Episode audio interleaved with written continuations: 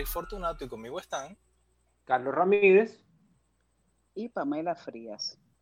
a nuestros estimados oyentes, eh, en el día de hoy no tendremos nuestro acostumbrado rompehielo al inicio porque es que este, este segmento entero va a ser un rompehielo. Yo creo que con este programa de gobierno es tan, tal su nivel de rompehielo que el Titanic no se hubiese hundido si lo hubiese tenido en su momento.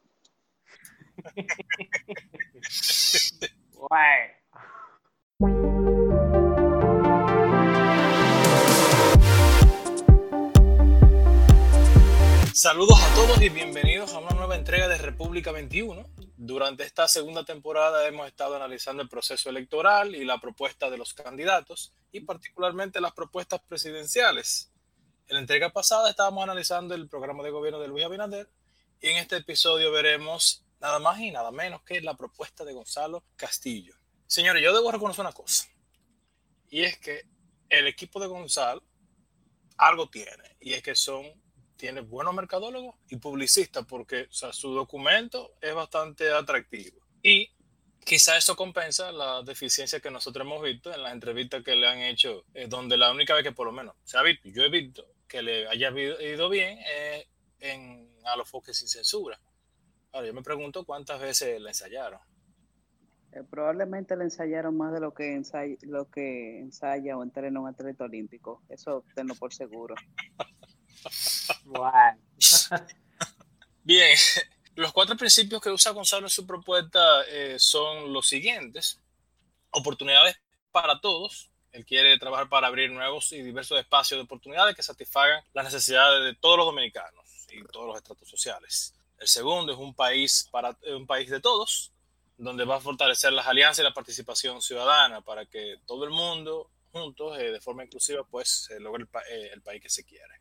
Innovación e investigación es el tercero, donde se pretende promover e impulsar, las nuevas ideas como principio del desarrollo y crecimiento. Y el último principio, gestión abierta. Impulsar un gobierno de puertas abiertas, transparente y accesible para todos. Y de ahí entonces se desprenden seis ejes transversales. Productividad, que se permite un país próspero y competitivo en tanto nacional e internacional en aspecto económico. Calidad de vida, es decir, que se, que se le llegue a cada, a cada ciudadano y cada comunidad. Bienestar social inclusión de toda la población. Gobernabilidad, que se posibilite la democracia, el fortalecimiento institucional y la protección de los derechos y deberes de los ciudadanos. Sostenibilidad, para asegurar que se generen las estructuras necesarias para el desarrollo del bienestar hacia el futuro juventud. Garantizar que los jóvenes sean los protagonistas del diseño y construcción de todas las ideas. Mujer. Superar los distintos escenarios y modalidades de discriminación a los que se encuentra sometida y garantizar una verdadera inserción y empoderamiento de su género. Y entonces pasamos a las propuestas. Y pues, en lo que es calidad de vida, le entramos a educación y se quiere completar acceso a educación primaria y secundaria del modelo de jornada extendida al 100% de todo el estudiantado, incluyendo un bachillerato bilingüe, competencias digitales, actividades de desarrollo físico, social y cultural. Eh, vemos que se quieren aprovechar la tanda extendida para desarrollar competencias en ambos programas de gobierno, si, si, comparamos con el de, con el de Benader, que se quiere trabajar las, jornadas extendidas para eh, poder capacitar a los estudiantes y desarrollar estas eh, capacidades. Y en el programa pues se enfoca bastante aquí el bachillerato bilingüe para el, idioma inglés. Escuelas 360 abiertas para espacios de integración social, cultural, ofreciendo desayuno, almuerzo, merienda. Este mismo concepto también eh, lo vimos en el programa de Abinader con el concepto de las escuelas abiertas extender cobertura de estancias infantiles a nivel nacional, estimulación temprana, prácticas educativas y desarrollo de competencias hasta los cinco años. Suponemos que por esto que construirán estancias infantiles similares a las que ya se tienen. En el caso de la propuesta de Abinader que vimos en el episodio pasado, eh, se combinaban tanto los hogares de cariño y se identificaban casas para entonces adecuarlas para los fines de estancia. Ampliar el programa de alimentación escolar a los fines de semana para distritos educativos con población vulnerable. yo, yo, me pregunto, Eric, el asunto de las escuelas abiertas, ¿eso conllevaría entonces contratar más personal? Porque tú no vas a tener el mismo personal de la mañana trabajando en ese horario extendido. Si no, sería otro personal, me imagino. Lo único que ellos no hablan de, o sea, ellos quieren preparar a los profesores y al personal docente, pero ahí en esa parte no hablaban de necesariamente de contratar más, eh, más personas. Establecer modelos de variación de escuelas basado en resultados promedio de sus estudiantes en pruebas estandarizadas. Lo que sí diría es que la clave en todo tipo de evaluación, ya sea del centro o de los docentes, es la retroalimentación. Y como dijimos en el episodio pasado, el actual ministro de Educación ha hecho una pésima labor evaluando a los docentes y no haciéndoles saber en qué deben mejorar, además de las quejas sobre irregularidades en dichas evaluaciones que han reportado los maestros que entrenan a maestros. Importante que eso se, se vuelva a recalcar, recalcar. Me parece interesante que en el proceso educativo quieran desarrollar habilidades blandas para que los estudiantes interactúen con el entorno y sus emociones, aunque no especifican cómo lo harán exactamente. Desarrollarán programa técnico básico en las escuelas para estudiantes de secundaria que tienen interés laboral inmediato enfocándose en su propia realidad.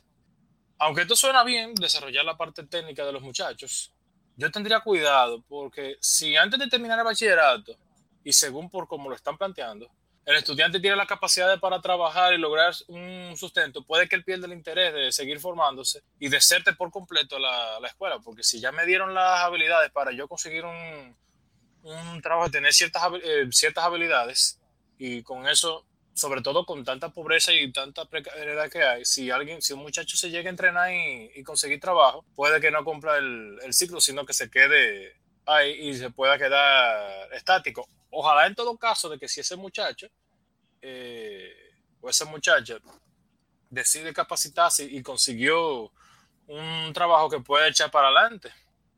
Eh, pero eso puede hacer que haya, haya mayor deserción porque no le van a haber sentido si ya había, porque fíjense como dice ahí, una inserción inmediata al mercado laboral, o sea, que tiene una necesidad eh, inmediata, entonces se los capacitan y ya, están ya están trabajando. Y a partir de ahí sería que ellos, aunque no lleguen a una escolaridad, si por ejemplo, si no vuelven, que se fajen ellos a, a crecer y no sé si es tratando quizás, eh, ojalá que no sea simplemente eh, emulando, eh, déjame dejarlo ahí. quizás sea también que ellos lo que quieren decir con eso de inserción inmediata es que tan pronto culminen sus estudios tengan garantizado el acceso a un empleo, no necesariamente que durante el transcurso de su capacitación y cuando ya la logren, ah, sí, mira, tú estás para laborar eh, y, y deserten de la escuela. Entiendo que quizá eso pudiera ser un mecanismo, aunque quizá no quede muy claro en la descripción del programa, para evitar precisamente esa deserción que tú acabas de mencionar. Ojalá que, que sea lo que tú dices. Incrementar politécnicos y la oferta de formación continua a nivel nacional, alianzas con los politécnicos existentes. Y esa, esa, colaboración pudiera ser muy efectiva si se coordinan los recursos para que de por sí en la, propuesta ellos hablan de hacerlo eh, tipo como el técnico Loyola y TESA, eh, el Instituto Técnico Salesiano. Eh, y sería interesante si ellos logran coordinar con ellos y abrir campus en municipios, respetando obviamente la autonomía, porque si algo tienen de bueno esos politécnicos, es que trabajan con toda su metodología y si se van a coordinar con ellos alianzas que le, le puedan dar su autonomía para que si se abren los campos, es decir, conseguir los recursos y eso, pero que ellos, que esos centros sigan trabajando y los nuevos que se abran con la misma eh, mística y la metodología que, que tienen. No sé si tengan algún comentario. Bien, revisar periódicamente el rendimiento académico de estudiantes, haciendo énfasis en áreas de lectura comprensiva y razonamiento lógico matemático. Sumamente importante luego del último reporte del del Cato donde el 75% de los que tienen 15 años no le llegan a lo que leen. Sumamente importante. Identificador único de estudiantes junto con los beneficios sociales para seguimiento de desempeño de todos los años de escolaridad, condiciones particulares, talentos y habilidades. Establecer programas de tutoría al nivel secundario para mejor desempeño, para que dichos estudiantes acompañen a los de menor desempeño Supongo que se quiere ir transicionando con esto al modelo de facilitadores, donde el, que, donde el docente facilita y los mejores estudiantes ayudan y enseñan a otros. Espero yo que sea, que no estaría, no estaría mal. Eh, sería algo similar también a lo que pasa en, en Finlandia y en otros países donde tienen el modelo donde el docente es un facilitador. Identificar y desarrollar las capacidades artísticas, deportivas y otros enfoques no tradicionales con programas complementarios. Integrar al programa de formación de directores de excelencia a todo el personal directivo de centros educativos y funcionarios de áreas pedagógicas del sistema. Ahí queda un interrogante muy fuerte. ¿Cómo harían esa parte? No lo dice realmente. Eh, no, ellos simplemente como que elaboran como que a más gente y como que quieren tratar de estar en coordinación con ella para que se pueda eh, lograr el, mejor desempeño y que puedan cada uno, o sea, puedan estar capacitados cada quien en, los diferentes centros y lograr la excelencia. O sea, es decir, tratar de, eh, trabajar eh, con... Porque parece ser que hay un programa de formación y quieren que todo el mundazo que, que tenga que tomar eso, lo tome. Porque no es que van a crear el programa de formación, sino que quieren integrar a todo lo que sean directores, funcionarios específicos de la, eh, del área y de diferentes centros que tomen ese, ese programa. Garantizar desarrollo y formación de docentes nivel inicial y primer ciclo de primaria con apoyo nacional e internacional, certificación, etc. Garantizar que la carrera docente permita mayores ingresos y crecimiento profesional. Yo me pregunto exactamente cómo lo harían, porque no detallan esa parte. Es, una pregunta que todos nos hacemos leyendo el programa de Gonzalo. Ampliar a todos los centros la estrategia de formación continua para el desempeño docente. Desarrollar programas de subsidio al crédito para adquirir viviendas para los docentes, eh, bajas tasas de interés en la primera vivienda del docente. Crear espacios que promuevan y faciliten educación virtual, formando profesores especializados en tecnologías educativas. Y yo lo que diría a todos los candidatos que quieran como que tirarse por aquí es que hay diferentes plataformas, pero por ejemplo la más conocida que es eh, gratuita, gratuita, open source, Moodle tiene un track de certificación y puede que también hayan otras que, que sean competencias de Moodle, que también tengan sus, eh, sus certificaciones. Son seis módulos y cada módulo cuesta alrededor de entre 90 y 99 dólares caso de que le puedan interesar. No sé si tenga algún comentario. Realizar reformas institucionales para promover la descentralización y desconcentración en la dirección, servicio y apoyo a los centros escolares. Esto me sorprende positivamente y yo lo leí y no me lo creí. Bueno, lo que pasa es que es una promesa aérea realmente, no te indica cuál reforma se va a hacer, ni, ni en qué tiempo. Entonces, eso tú lo puedes decir siempre en cualquier programa y bueno, eh, si te hace, se hace, si no se hace, como quiera, quédate bien. Como dicen, el papel aguanta todo. Exacto. Caramba, pero desde el principio estamos aquí que van a decir como que tenemos un Heida Gonzalo increíble. ¿Qué van a decir, Dios mío? Programa de mantenimiento preventivo de la infraestructura escolar.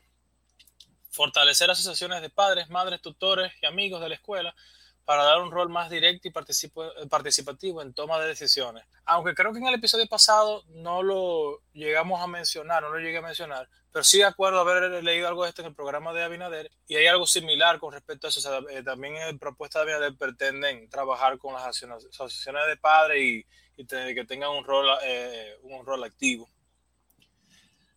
Aplicar el marco nacional de cualificaciones como plataforma de articulación horizontal y vertical. Desarrollar programas de orientación vocacional que permita a los estudiantes del sector público elegir carreras con base en sus competencias. ¿Qué le va a parecer? A mí, en particular este último punto del desarrollo de programas de orientación vocacional me parece bastante positivo, eh, sobre todo porque uno de los principales problemas que tiene nuestro sistema educativo, sobre todo en la educación superior, es que hay una saturación de las carreras tradicionales y aquellas que tienen mayor demanda, pues la gente no la está estudiando. Y muchas veces hay eh, alumnos que entran a ciertas carreras, sean tradicionales o no, porque dicen, bueno, que yo puedo hacer más dinero, pero no necesariamente tenga las habilidades requeridas para eso. O sea, puede ser que tú digas, bueno, los médicos ganan buen dinero, pero resulta que tu fuerte no es la biología y la química, sino, sea, más bien los números y te pueda ir mejor en algo como contabilidad o administración de empresas. Y otra cosa que ocurre mucho, por ejemplo, he visto con estudiantes de las ingenierías en sistemas que dicen, ah, no, que eso es lo que está de moda, eso es lo que está dejando dinero, pero un ejemplo, el, nivel de tecnicismo y un ejemplo de, de, matemáticas que requiere esa carrera, pues no todo el mundo tiene las capacidades para eso. Y me parece muy positivo que los alumnos tengan cierta orientación en ese sentido. Y lo chulo es que ahora que tú mencionas eso, y cuando tú ves eh, las, eh, las, buenas prácticas y, la demanda que, que, hay. Ojalá hubiese eh, más demanda y mejores prácticas, porque no todas las empresas están en... Hay otras carreras que sí, que, que hay, demanda, hay demanda, y por ejemplo los industriales. Así, pero bueno. Establecer programas de crédito educativo subsidiado para estudiantes de escasos recursos accedan a la educación superior. Y yo con esto lo que me pregunto es si las becas nacionales las van a cambiar por crédito educativo. Aunque creo que, aunque también, ahora más adelante eh, hablo también de unas becas, pero que son al, mérito. O sea, una cosa es que tú, el que no puede estudiar, eh, que, tú, le des un crédito, y otra cosa es que tú le des una beca. Entonces, no sé eh, qué vaya a pasar. ahí es un interrogante que, que tengo. Entonces, no, queda claro, no queda claro el criterio realmente. Ahora, con respecto a las becas, ellos van a implementar un programa de becas al mérito académico a nivel local e internacional. En la parte local, para carreras técnicas y profesionales, y en lo internacional, para maestrías y doctorados en las 100 mejores universidades a nivel mundial, enfocándose en áreas de alta demanda en los sectores productivos. Las becas son buenas. Yo soy fruto de becas. Ahora, el tema con las maestrías y doctorados es que mientras aquí no tengamos un sector productivo pujante, cultura de investigación y las empresas invirtiendo en las universidades para crear nuevos productos, eh, tú, vas a poder, eh, tú vas a poder becar a alguien para que hacer un, doctorado. Por ejemplo, suponte que alguien, alguien haga un doctorado en nanotecnología o biotecnología. Eh, yo pregunto entonces, ¿qué empresa dominicana o extranjera radicada aquí en el país, en alguna zona franca, hace ese tipo de investigación o qué farmacéutica. Quizá yo estoy hablando de la ignorancia y hay varias, y, hay varias, y, aquí puede venir un PhD en biotecnología y meterse en una farmacéutica aquí a, investigar y a desarrollar un producto. Y yo no, yo, yo no lo sé. Sí, quizá también puede, siempre existe la posibilidad de que esas sean informaciones que no tengan eh, mucha publicidad o no se le da eh, mucho acceso al público en general, sino eh, de manera específica se hace circular dentro de ese sector me imagino que por la sensibilidad del tema y más si es un ejemplo, eh, algún ensayo que están haciendo con un medicamento que piensan implementar y no quieren quizás que esté tan generalizado para que la gente no se cree expectativas. Eso puede. También, también del otro lado, eh, por lo menos las estadísticas respecto a la fuga de cerebros eh, también indican que hay mucho, muchos profesionales formados, incluso en el exterior, que cuando regresan acá eh, ven realmente que no, no, hay, no hay oportunidades para el área que se formaron. Y mira, por ejemplo, que ahora se habla tanto de, y más del lado de, de gobierno con todas las nuevas tecnologías, entonces hablan de ah, la cuarta revolución y inteligencia artificial y eso y cosas. Yo, o sea, mi área, la área que me, que me gusta es, es, es esa. Y solamente el gobierno que está hablando y hay algunas áreas donde ellos están trabajando con, con un poquito de machine learning eh, a, nivel de, a nivel de presidencia, pero aquí el mercado no está bregando con eso. Entonces, me toca, me toca sí o sí ser pionero. Conformar mediante alianzas público-privadas una red de centros técnicos superiores en cada región del país. Articular programas técnicos que se ofrecen en los, en los politécnicos, CTS, CTC, etcétera, eh, para garantizar validación de créditos entre programas educativos se nota muy reiterativo la parte de dar créditos, dar créditos, dar créditos. No sé si ustedes lo notan. Sí, la pregunta es, ¿de dónde van a sacar los fondos para dar esos créditos? Como dice en el programa, con la ayuda de Dios. Adecuar programas técnicos profesionales financiados por el gobierno a las necesidades del sector productivo promover y facilitar la acreditación institucional para los centros de educación superior, ofreciendo apoyo técnico y financiero por medio de acuerdos internacionales, Ahora, yo me iría mejor y, lo plantearía de otra manera. Yo reconocería esa inversión como una deducción fiscal y, trataría de apoyarlos por esa manera, porque eh, al final de cuentas, una manera de tú poder promover que alguien, que, alguien se acredite es que tú lo incentives en ese sentido, de que ellos tienen que eh, eh, invertir para poder acreditarse. Y ya hay acreditaciones, ya hay agencias que, que acreditan a nivel, a nivel educativo ofrecer acceso a fondos para crear talleres y laboratorios para educación superior técnica y profesional mediante concursos. Ellos mencionan esta parte aquí de, concursos porque se, quiere hacer toda una participación con, ciertos sectores y con el sector privado y demás. Eh, y entonces quieren hacer concursos para poder hacer estos, eh, crear estos talleres y laboratorios. Promover el retorno de talentos con formación avanzada. Ahora la pregunta es, ¿cómo lo van a promover? sobre todo que tomando en cuenta lo que sería la competitividad salarial. Básicamente, ¿cuáles son las causas principales que provocan fuga de cerebro? Son dos. Uno, la falta de oportunidades. Eh, o sea, que tú, un ejemplo, para ingresar quizá en un puesto específico, eh, tú tienes muchísimas trabas, hay mucho favoritismo, mucho clientelismo de por medio, y encima de la remuneración es muy baja. Eso es así espacios de mentoría voluntaria de talento local e internacional a nivel superior. Esto es que ya sea gente que lo ha logrado aquí, con contactos también que se hagan eh, fuera y que vengan, que voluntariamente eh, le den seguimiento y consejería y eso y trabajen con los estudiantes de las universidades y, e institutos superiores para eh, que ellos pues sean como si fuesen eh, patrocinadores, sponsors, que sean tutores, mentores, eh, mentores de, eso, de esos estudiantes. Certificar competencias desarrolladas eh, fuera de la educación formal con exámenes y pruebas diseñadas para dicho conocimiento. Y yo lo que espero con respecto a esto es que lo hagan con las certificaciones que existen en el mercado para toda clase de habilidades y conocimientos que aunque esto debe de venir realmente del deseo de la persona y del interés de la empresa en mostrarle a sus clientes que su personal es certificado para agregar valor a los servicios que ofrece, es lo que entiendo, es lo que entiendo yo. Reformar. Yo muy bien, Eric, que, tú expliques la parte de los concursos, porque quizá la gente entienda que es que se van a rifar esos talleres y esos laboratorios en un, en un concurso de un programa de como aquí se habla español o el pachato. No, no van a ser como un programa de televisión. van a ser eh, concursos como las licitaciones. Entiendo que van a ser como los concursos que se hacen de licitación pública. Se van a trabajar con el sector eh, privado y va a hacer ese tipo de, de concursos para, eh, para ver quién, quién puede colaborar mejor para crear esos, esos talleres. O sea, que no, no, no, no, le va a tocar comida al Pachadi ahí. Entonces. No, no, no, no, no, esa no. Ni, al Pachá ni a, ningún, nada de eso. Nada de eso. Reformar el MINER para mayor transparencia con base en reingeniería estructural aplicando las, nuevas eh, las nuevas tecnologías. Fortalecer las instituciones descentralizadas que trabajan en formación docente, evaluación e investigación, educación física, deporte, primera infancia, bienestar estudiantil y magisterial.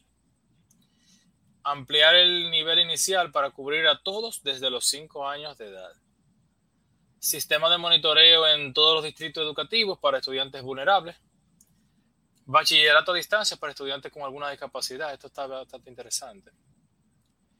Ampliar cobertura del subsistema de educación especial con nuevos centros y apoyando a las ONG que ofrecen escolarización de niños especiales concluir el plan de edificaciones escolares para universalizar la jornada extendida. O sea que todavía después de estos años todavía quedan aulas por construir. Parece ser que sí. Wow. Programa de ampliación y remodelación de edificaciones escolares para el nuevo currículo basado en competencias y ante la realidad que tenemos del COVID-19. Consolidar estructuración de contenidos de la jornada extendida para la docencia de diferentes niveles, modalidades y subsistemas. Y ahora pasamos a salud. Y en salud quieren dar una cobertura universal para toda la población y haciendo un énfasis en atención gratuita para embarazadas, infantes, pacientes crónicos y adultos mayores.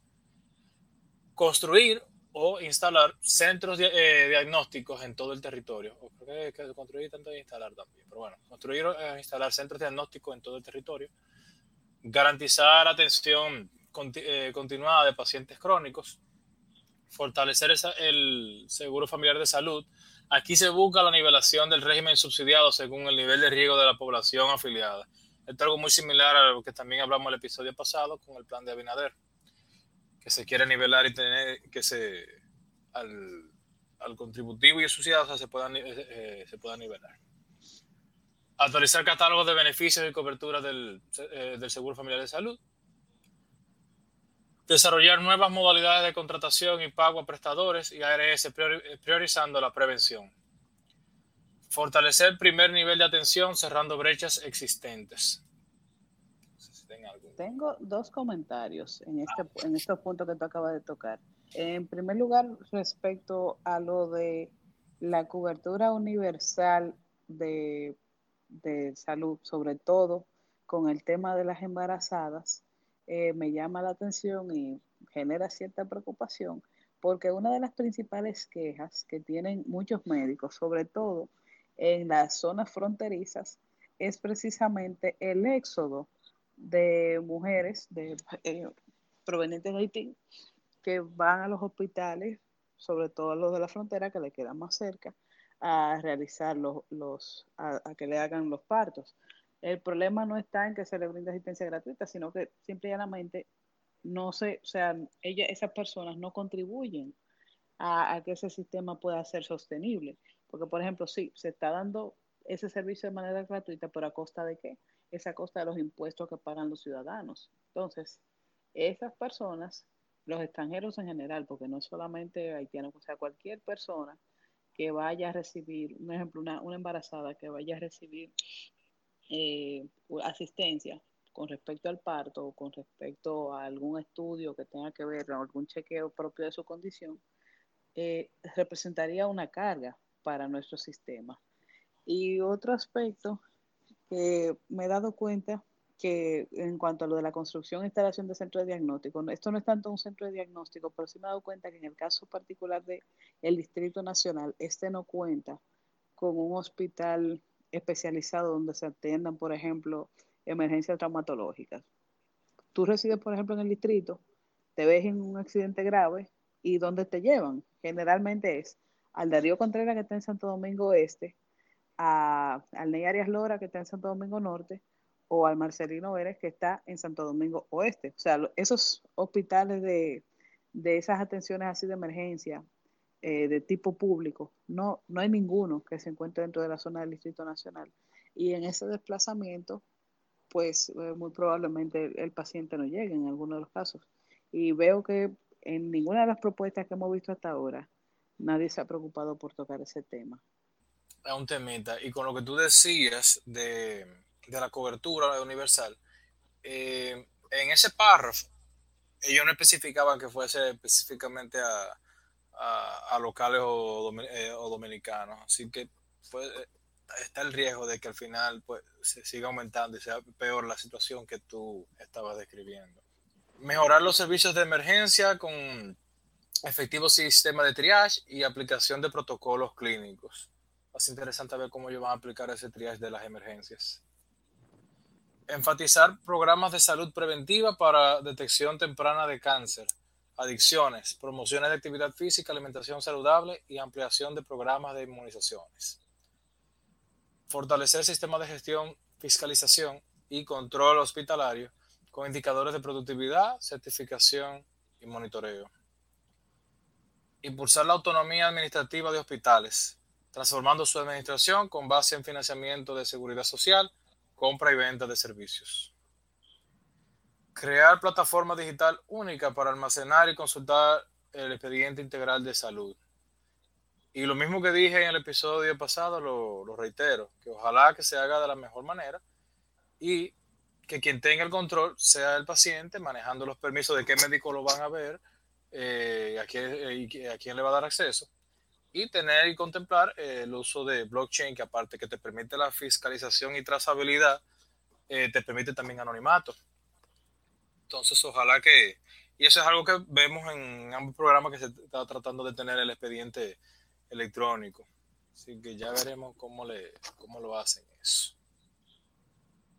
Sí, porque si dejan eso así de manera abierta, eso se pudiera prestar para muchas violaciones y inclusive para discriminar a las personas. Porque imagínate, por ejemplo, que no sea el paciente que tenga el control, que quizás sea, por ejemplo, el Ministerio de Salud Pública, pero una persona, eh, por ejemplo, que sea VIH positivo o que tenga alguna situación de salud, algún problema con alguna adicción, eh, quiera solicitar un trabajo y en esa empresa tenga un amiguito en salud pública que por una módica suma de dinero le diga, mira, búscame el, expediente de, de, de tu candidato que vinieron a solicitar empleo. Aunque en principio hay leyes que protegen para, por ejemplo, eh, no discriminar a personas que son VIH positivos, pero eso se pudiera prestar para eso. Y por esa simple razón, el, el empleador o el potencial empleador descartar a un candidato y no le tiene que dar explicaciones de por qué fue. Y esa persona no sabe que su eh, o sea, su derecho de intimidad, de, de, respeto a su dignidad, ha sido violentado. Eh,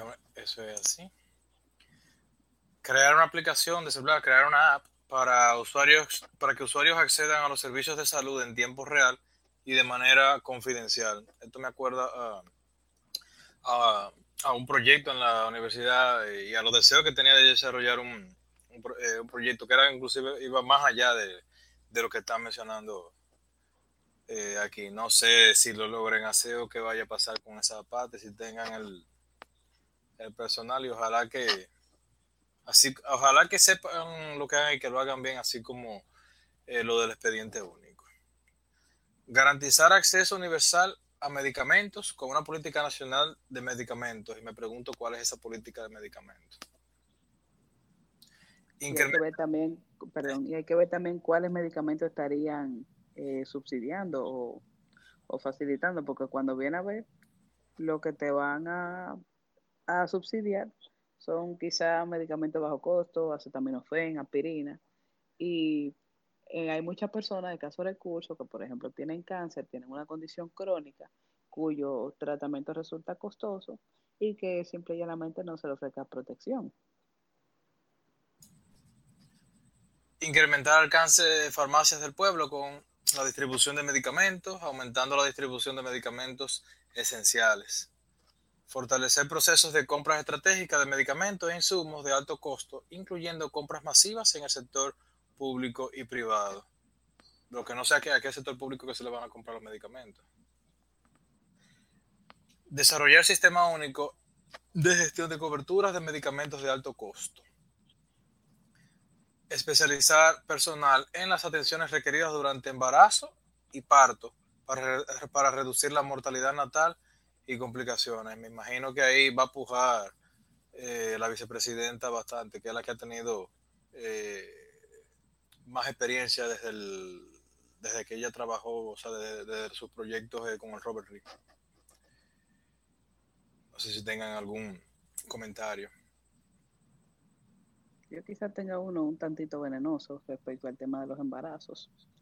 Y es que ahí también habría que tocar un tema un poco espinoso, que es el tema de los abortos. O sea, parte de los, de los problemas que tenemos aquí con eh, mortalidad, no solamente natal, sino también con de las madres, es porque hay veces que tienen una condición de salud y no le practican el aborto porque está penalizado por nuestro código y se pone en riesgo tanto la vida de ella como de, del bebé. Sea que eso también tendría que tomarse en cuenta para el tema de las atenciones requeridas. Otro tema que yo considero que también cae por ahí es que tenemos una cifra muy alta de embarazos en adolescentes y realmente es una condición que ya a nivel de salud complica cualquier sistema hospitalario ya desde el gobierno habría que realmente hacer una política respecto a reducir eso. Esa política más bien le correspondería a temas que tengan que ver con, educación. Es algo ya más preventivo. Cuando se llega a niveles de lo que es eh, salud, vamos a decir, el daño está hecho. Sí, sí, y, el sistema de, salud eh, no es uno que ahora mismo tú tengas en los hospitales diferentes centros descentralizados o, institutos o qué sé yo, unidades que te permitan tú, aparte de prevenir, como que tú, como que poder paliar. Porque si tú me dijeras que tuviésemos lo suficiente para trabajar con esos casos que, son riesgosos, peligrosos y que tuviésemos el personal, porque puede que tengamos el personal capacitado y puede ser que necesitemos más personal capacitado, pero el tema está que si ese personal no tiene con qué meter mano, es un, es un tema. Y como tú dices, cuando ya asunto llega a salud, hay, hay poco que hacer. Establecer seguimiento del desarrollo de cada individuo desde embarazo, nacimiento, infancia y adolescencia para darle atención integral. Y a mí eso me asusta porque eso me suena a China. Bueno, el que ha visto Black Mirror entenderá qué tan perverso se puede poner la cosa si el Estado tiene demasiada información tuya. Y imagínate que tenga información tuya desde que tú naces. Eh, bueno crear programas de atención temprana integral para infantes con alteraciones o trastornos, modernizar leyes y, normativas de salud y seguridad social con todos los sectores de la sociedad, mayor capacidad regulatoria del Estado para supervisar todas las entidades del Sistema Nacional de Salud. Y yo pensaba que el gobierno ya tenía como que todo amarrado con todo lo... No, parece que lo tenían. Eso como amarrar un perro con salami prácticamente. Impulsar, eh, impulsar tamizaje eh, de población, tamizaje de población según perfil de riesgo para reducir impacto de enfermedades. A mí lo que me faltó fue buscar qué el tamizaje. ¿Ustedes tienen alguna idea de lo que es el tamizaje? El tamizaje básicamente es una, una prueba que le hacen para detectar alguna enfermedad que se pueda presentar luego. Entonces, ah, eso, eso, eso aplicado de una forma bien, tú puedes reducir mucho la mortalidad infantil. Bueno, precisamente eso es el reto de lo que hablaba, o sea, de poder prevenir una serie de enfermedades, el asunto de, natal embarazo, una serie de cosas y otras enfermedades. Eso hablaba el Lo único que no sé, no sabía hasta ahora lo que era el tamizaje de población. Y eso también se vería beneficiado si se instaura el sistema o vamos a decir la digitalización de los historiales clínicos de los diversos pacientes, porque parte de, o sea, algo esencial en medicina es conocer la historia familiar de un paciente. Entonces, quizá un ejemplo, un niño o una persona no tenga los síntomas de una enfermedad específica, pero tiene antecedentes familiares de un lado o de otro, de una enfermedad, y si se tienen esos datos a mano, pues sería también más efectivo el tema del tamizaje, porque se sabría dónde buscar o qué buscar. Crear programas dirigidos a prevención y tratamiento de adicciones con enfoque por edad o condiciones que permitan mayor efectividad.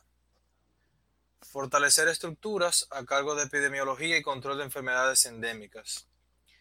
Gestionar redes de servicios de salud que logren mayor eficiencia. Crear sistemas de acreditación de centros de salud. Y aquí yo me pregunto, porque dicen que van a crear un sistema de acreditación en el mercado no hay instituciones que acrediten centros de salud, porque yo sé que para la carrera de medicina hay agencias que acreditan. Y, aquí, tenemos aquí ya eh, universidades que están acreditadas en la parte de, medicina. Entonces, si hay agencias que acreditan la carrera, no hay, eh, no hay agencias que acrediten centros de salud. Se supone que en principio sí, que eso eh, es una competencia del Ministerio de Salud Pública. Ahora, quizá ellos lo que quieren es, digo yo, eh, crear alguna unidad en específica o quizá descentralizada para debe ser eso descentralizarlo debe descentralizarlo porque hasta donde yo sé salud pública tiene un viceministerio que se encarga de esa parte. Que estoy seguro que cualquiera de las agencias que, eh, que acredita haría quizá probablemente mejor trabajo que aún siendo ese, ese descentralizado. Incorporar sistemas de gestión de riesgo que aumente la capacidad eh, de respuesta en, crisis. Y Teniendo el tema de salud, lástima que ya no tenemos relaciones con Taiwán. Y que no aprovechamos las que tenemos con Corea tampoco. También. No todo es importar Sonata, todo. Ni celular y televisiones Samsung. Igual. Mejorar sistema de información en salud con énfasis en subsistemas de vigilancia epidemiológica. Favorecer certificación y recertificación de proveedores de servicios de salud. Fortalecer el Promesecal para dotar mayor disponibilidad y calidad de medicamentos. Desarrollar programas de formación continua de profesionales de la salud, adecuándose a competencias y demandas del modelo preventivo eh, comunitario. Implementar plan maestro de infraestructura y equipamiento sanitario con enfoque preventivo y de mantenimiento. Implementar fondo que haga frente a programas de medicamentos e insumos de alto costo. Y pasamos entonces a los programas de vivienda. Y en la propuesta de vivienda, él tiene que quiere crear un plan de construcción masiva de 100.000 viviendas. Desarrollar visitas sorpresas urbanas para soluciones de hábitat y mejora de MIPIMES en los principales barrios del país, dando participación a cooperativas, gobierno local y sector privado. Dar continuidad a proyectos de vivienda de bajo costo con alianzas público-privadas el gobierno aportaría los terrenos e infraestructura donde el gobierno eh, eh, eh, habilitaría el uso común, el esparcimiento cultural, áreas verdes y servicios sociales, y el sector privado construye. Crear Fondo Nacional de Financiamiento a la Vivienda como entidad, como entidad financiera de segundo piso para viviendas con préstamos a largo plazo a tasa de interés baja y fija. Y yo quiero que me hablen del INVI entonces, que, que se supone que va a ser el INVI, y qué hace el Banco Nacional de la Vivienda. Bueno, el Banco Nacional de la Vivienda, ellos lo transformaron en el Bantex, que tampoco está funcionando, ni funcionaba antes cuando era el Banco Nacional de la Vivienda. El sistema financiero dominicano eh, se reestructuró hace varias décadas y yo entiendo como un anacronismo este tipo de medidas porque tenemos ese sistema muy integrado en donde tú tienes los bancos que tienen diferentes áreas antes lo que teníamos era una banca especializada, o sea, había un, había un banco para cada cosa. O sea, si tú, si un, para, si tú querías que comprar vehículo financiado, había una banca nada más para eso. Si tú querías comprar vivienda, había una banca nada más para comprar vivienda.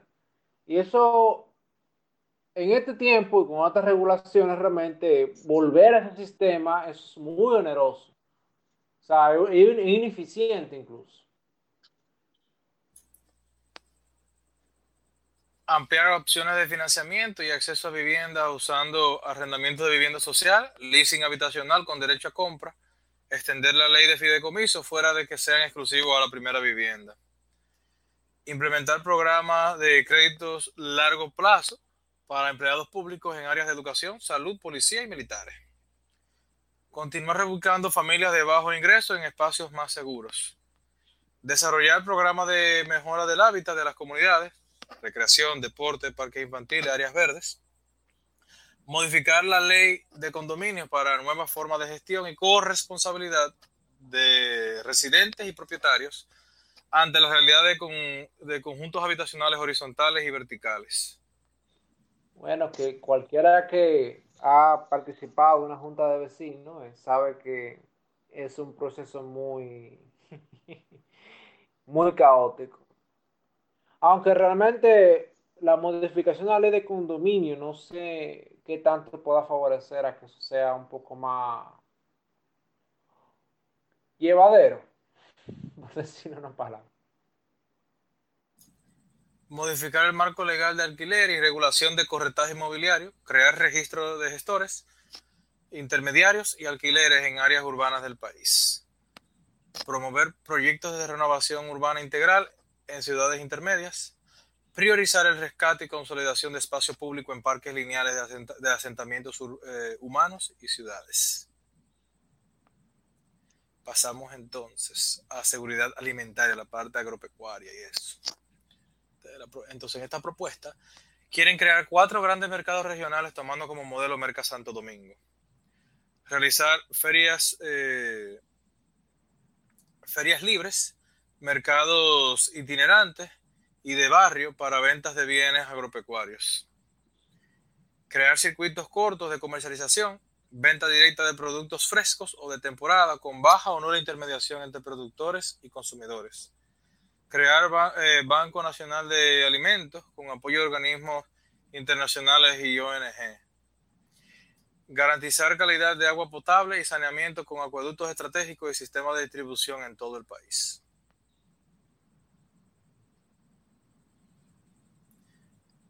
Entiendo que aquí más, que saneamiento con acueductos, sino también eh, reforzar la parte de medio ambiente y la protección de eh, nuestros ríos, eh, arroyos y demás fuentes de las cuales nos suprimos de agua potable. Que de nada nos sirve sanear los acueductos si estamos secando nuestros ríos, porque entonces ¿de dónde se van a llenar? Se quiere establecer guías y planes de educación nutricional en el sistema educativo nacional y aquí viene algo que me dejó como que medio perplejo. Introducir medidas fiscales para desincentivar el consumo de alimentos procesados con altos niveles de sal, grasas saturadas y azúcar. Y yo Eso me... es que le van a poner impuesto al bofo. no creo, porque el bofo no es tan procesado. Pero, para qué. Tiene grasa, tiene grasa saturada. O sea, ¿por qué tú meterle más impuestos a probablemente alimentos que la gente consume cuando tú bien podrías reducir o eliminar impuestos y aranceles a los alimentos más sanos que se estén vendiendo localmente o que se estén importando? Porque si tú lo que quieres es, eh, por un lado, proveer los alimentos y dar la seguridad alimentaria y, fomentar la agricultura y por otro lado tú quieres eh, fomentar la salud, o sea, una, eh, salud alimenticia, es mejor que tú promuevas los alimentos, que tú des eh, incentivos para los alimentos más saludables, que tengan bajo en sal y bajo en grasa y, y en azúcar. Y más si consideramos que muchas veces esos alimentos procesados con alto nivel de sal, grasa, saturada y azúcar, la gente lo consume precisamente porque salen mucho más económicos que los alimentos vamos a decir, sano. Y por eso es precisamente que hay una alta incidencia de tantas enfermedades como hipertensión, eh, diabetes y obesidad. Ahora bien, también eh, hay ciertos alimentos de esos que son considerados sanos que cuentan con exenciones. El problema está que aquí eh, los, vamos a decir, productos alimenticios ya terminados o procesados, aunque la materia prima esté exenta, le aplican después ITEVIS o algún tipo de impuesto a, vamos a decir, un producto elaborado. Fantástico. Como quiera estamos agarrados. Exacto. Etiquetar con advertencia nutricional de alimentos con altos niveles de sal, grasas saturadas y azúcar. Cumplir con lineamientos de la Ley 589-16 del Sistema Nacional para la Soberanía y Seguridad Alimentaria y Nutricional del país. Y yo me pregunto, ¿cómo van a poner una etiqueta de advertencia nutricional a los chicharrones de Villamella?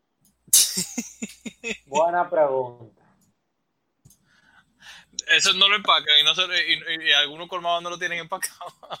no, eso es la gente de Hugo Port que te venden el chicharrón así, precocido y empacadito al vacío. Pero dime tú, esos eh, vendedores informales de, de comida en la calle o a un chime Nutrition Facts. No. bueno, me imagino que ya ahí tú eso se ese se le deja pasar porque ya eso van a ser parte de los que van a estar en los en, los mercados y en la ciudad y en lo, que hablábamos más, adelante, más, más arriba de que iban a estar con poco intermediario. Es decir, que puede ser que eso, eso los chanceen. Probable. Establecer el Sistema Nacional de Cálculo y Promoción de la Huella Hídrica de los principales bienes agropecuarios. Está interesante.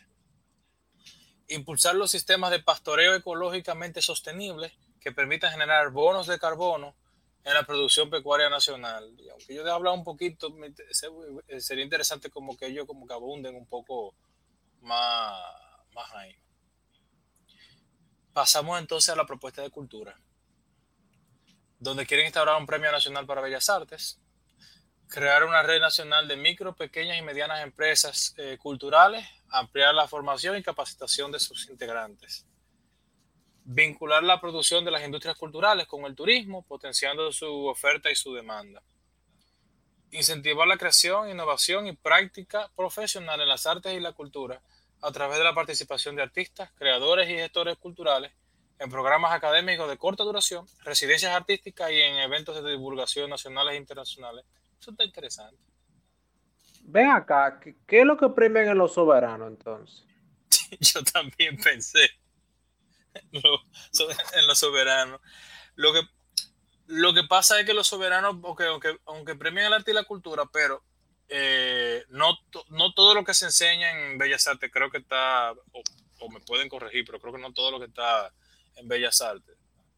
Eh, lo que bueno, por lo menos, por lo menos lo que se televisa, no, pero el premio está. Hay una parte recuate de la, soberanos y ahí se premia áreas que no son muy, ¿qué te digo? Pero que yo sepa, Bellas Artes tiene un premio ya, hay un premio incluso privado. Entonces no veo por qué algo que está haciendo el sector privado ya, eh, por qué razón ahora el sector público va a ser bueno. Me imagino que para el Premio Nacional de, Literatura o algo así, porque tiene una cuestión para la literatura, eh, ¿no? Es verdad, el, eh, para los escritores, me imagino que algo así sé que querrán hacer. Sí, pero me parece que tú tienes razón de que no todo lo que se, de lo que aplica a Bellas Artes es premiado en los soberanos, porque hay ciertas disciplinas como por ejemplo eh, escultura, exacto, escultura, pintura, eh, que pertenecen al renglón de Bellas Artes, pero que no son premiados eh, en, los soberanos, por ejemplo, y quizás existe algún tipo de galardón, pero ya a nivel privado.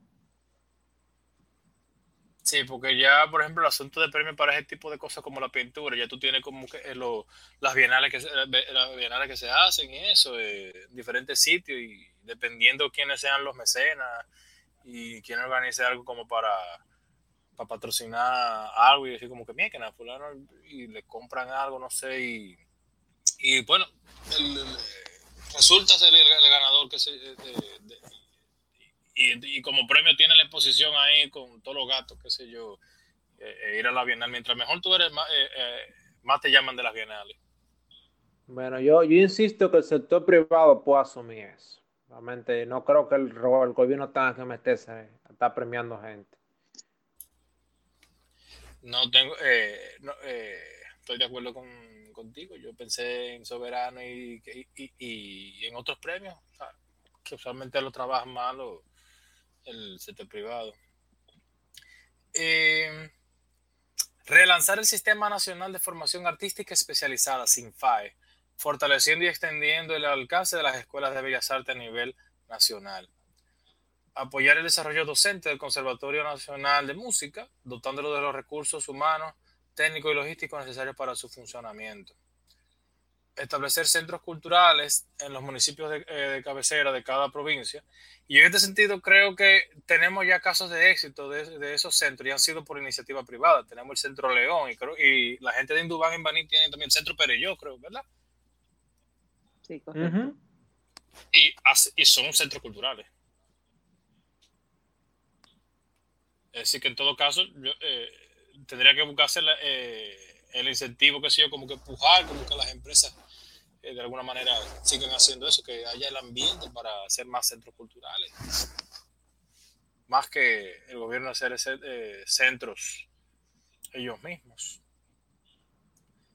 Integrar contenidos artísticos en cada uno de los niveles del sistema de educación formal crear programas continuos que permitan integrar a los niños y jóvenes en actividades que desarrollen su cultura general. Desarrollar en todo el territorio nacional ferias y o programas itinerantes musicales, teatrales, gastronómicos, artesanales y de otras áreas de interés. Algo interesante y parecido que pasa eh, sobre esta feria, por lo menos programas itinerantes, es eh, que es, como, es algo que vendría siendo, diríamos que una alianza público-privada, pero donde tiene más, eh, más peso las fundaciones privadas. Yo no sé si ustedes saben, por ejemplo, de, de Festival. Si les suena eso. Que es el festival de, de, bandas de música. Y, y aunque está ahí la Orquesta, Nacional, eh, la, orquesta, Sinfónica, eh, también está unas fundaciones que son, eh, que son privadas y gente que, que ha trabajado en la parte de la música.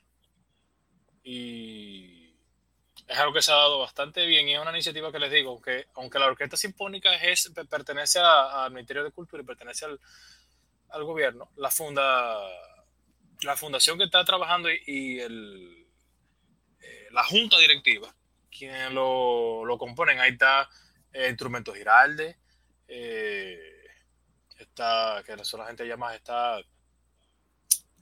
ahí, ¿cuál, ¿cómo es? ¿cuál es la empresa? está Fundación Sinfonía y tan gente están gente pesada de la, de la música en la parte del sector privado que están eh, haciendo, haciendo esos programas, eh, más que nada en la música, pero es algo que puede darse en las otras cosas. Eh, por ejemplo, yo quieren ampliar la parte gastronómica, tenemos el asunto como el, el, el Bocado Food Fest y hay, y hay otros más que son de la, del área privada, ¿verdad? Sí, correcto. Es decir, que se puede incentivar y como que tratar de que eso se haga más a nivel eh, nacional, porque yo creo que si ya se, esto se ha estado desarrollando, si, si ya hay programas que tienen fuerte empuje del sector privado, eh, ya sea a nivel del distrito o a nivel, a nivel nacional, en una de las, áreas culturales, pues yo creo que pueden extenderse las demás áreas. Motivar las alianzas y participación del sector privado, promoviendo una efectiva aplicación de la ley de mecenazgo cultural rescatar y dar mantenimiento a los museos y sitios emblemáticos del patrimonio histórico y cultural dominicano en todo el territorio nacional.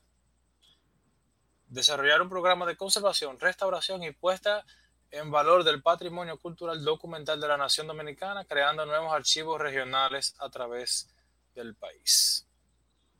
¿Y eso no lo estaba haciendo el Centro Cuesta Nacional? Eh, sí, están trabajando con ese tipo de cosas. Y entonces. Para adelante. Desarrollar el, emprendimiento cultural asociado al turismo o a la creación de nuevos productos que puedan ser representativos de nuestra marca país. Deporte. Generar estructuras que permitan identificar a nivel nacional el talento deportivo existente. Establecer la iniciación y práctica deportiva con carácter universal bajo el modelo del deporte eh, vinculado a las aulas.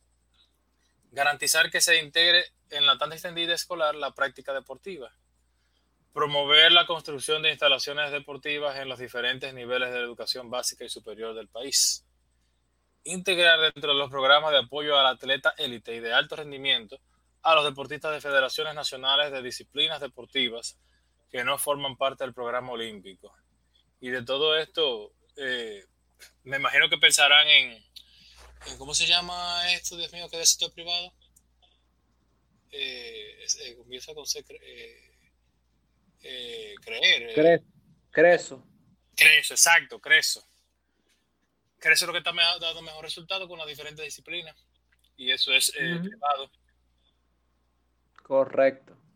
También yo no sé, en el programa tuve que quieren agregarle muchísimas cosas a la tanda extendida y yo digo, bueno, eso que son reconocimientos que no están haciendo nada en la, en la tanda extendida. Buena pregunta. Y no solamente eso, también, eh, eso implicaría que entonces va a haber una división, o sea, tú vas a coger parte de la tanda extendida para dedicarte a deporte y otro grupito que o no sea bueno en deporte o no tenga interés se va a dedicar a estar en un aula aprendiendo otra cosa.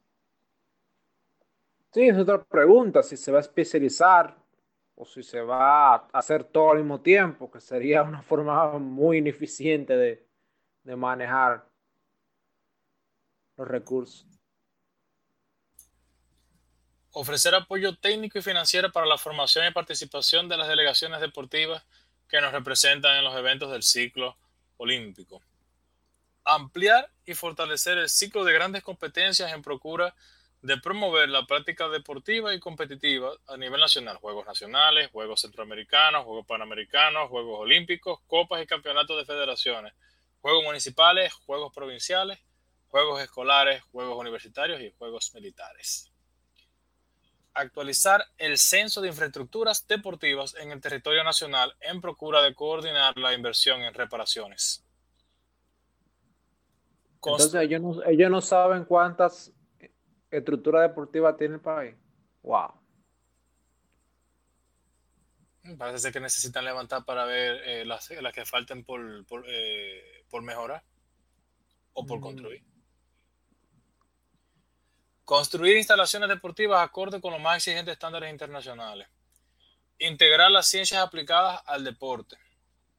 Integrar a la práctica deportiva a segmentos de la población históricamente excluidos de la, misma. Personas con, eh, con condiciones y o capacidades especiales, personas con discapacidad física, personas de la tercera edad, reclusos, habitantes de zonas con alto riesgo de criminalidad y delincuencia, de la zona fronteriza y de áreas deprimidas económicamente, entre otras. Yo tengo dos preguntas ahí. Eh, poner la gente de la zona fronteriza después de la, de la persona con discapacidad, ¿es que porque tienen discapacidad o porque están incluidos? Y otra pregunta es, ¿Gonzalo hace deporte? Seguimos. No, ahora, respecto a eso de, integrar en la práctica deportiva a la persona de la tercera edad, ¿ustedes se imaginan un partido de basquetbol entre Amable Aristi Castro e Hipólito Mejía? Sería interesante. Por lo menos yo sé que Hipólito sabe pichar. Ahora no, no, después de ahí no sé decir. Quieren fortalecer la Escuela Nacional de Entrenadores del Ministerio de, Deporte y Recreación y coordinar con los centros de educación superior eh, la creación de las carreras, porque hace falta entrenador y eso. Eh, coordinar esas carreras con, con los centros de educación. Endurecer las políticas contra el dopaje en el deporte, implementando un código de ética para el sector del deporte organizado. Yo lo que no sé entonces si es que no hay código de ética o si la federación tiene su código de ética eh, cómo lo van a hacer, pero van a implementar código de ética para, para el deporte organizado. Fortalecer las figuras de, la, de, la, eh, de, los comisionados deportivos como representantes del gobierno ante el desarrollo de las ligas profesionales. Y ve acá, porque como nosotros tenemos aquí el modelo de Estados Unidos, que es el de franquicia, los comisionados son como representantes del gobierno, porque yo sepa el, el comisionado de la Major League, el comisionado de la NFL y esa gente eh, son una parte administrativa, pero ellos eh, es una cuestión completamente aparte y ellos no hicieron esos comisionados para que fuesen representantes del gobierno. ¿O sí? Pues, Yo de, esa área de deporte no sabré decirte. Porque, verdad que si hay que hablar con alguien para negociar con, el, eh, con los comisionados de cada, de cada liga, pero eso se maneja una cuestión muy aparte y vemos que después que terminan los campeonatos, igual que como aquí que van a, saludar al presidente, así mismo también van allá y saludan, pero eh, el gobierno federal se, eh, se maneja eh, a distancia, a menos que, rompan alguna ley federal o hagan algo dependiendo del área, dependiendo la, la ley o la, la, regulación que haya, pero esas ligas y esas franquicias se manejan y los comisionados se manejan, todo eso se maneja completamente aparte y no es como que tenga un comisionado para eh, representación en el gobierno, sino que un comisionado para regular y trabajar y supervisar la, los trabajos de, de la liga. Pero bueno.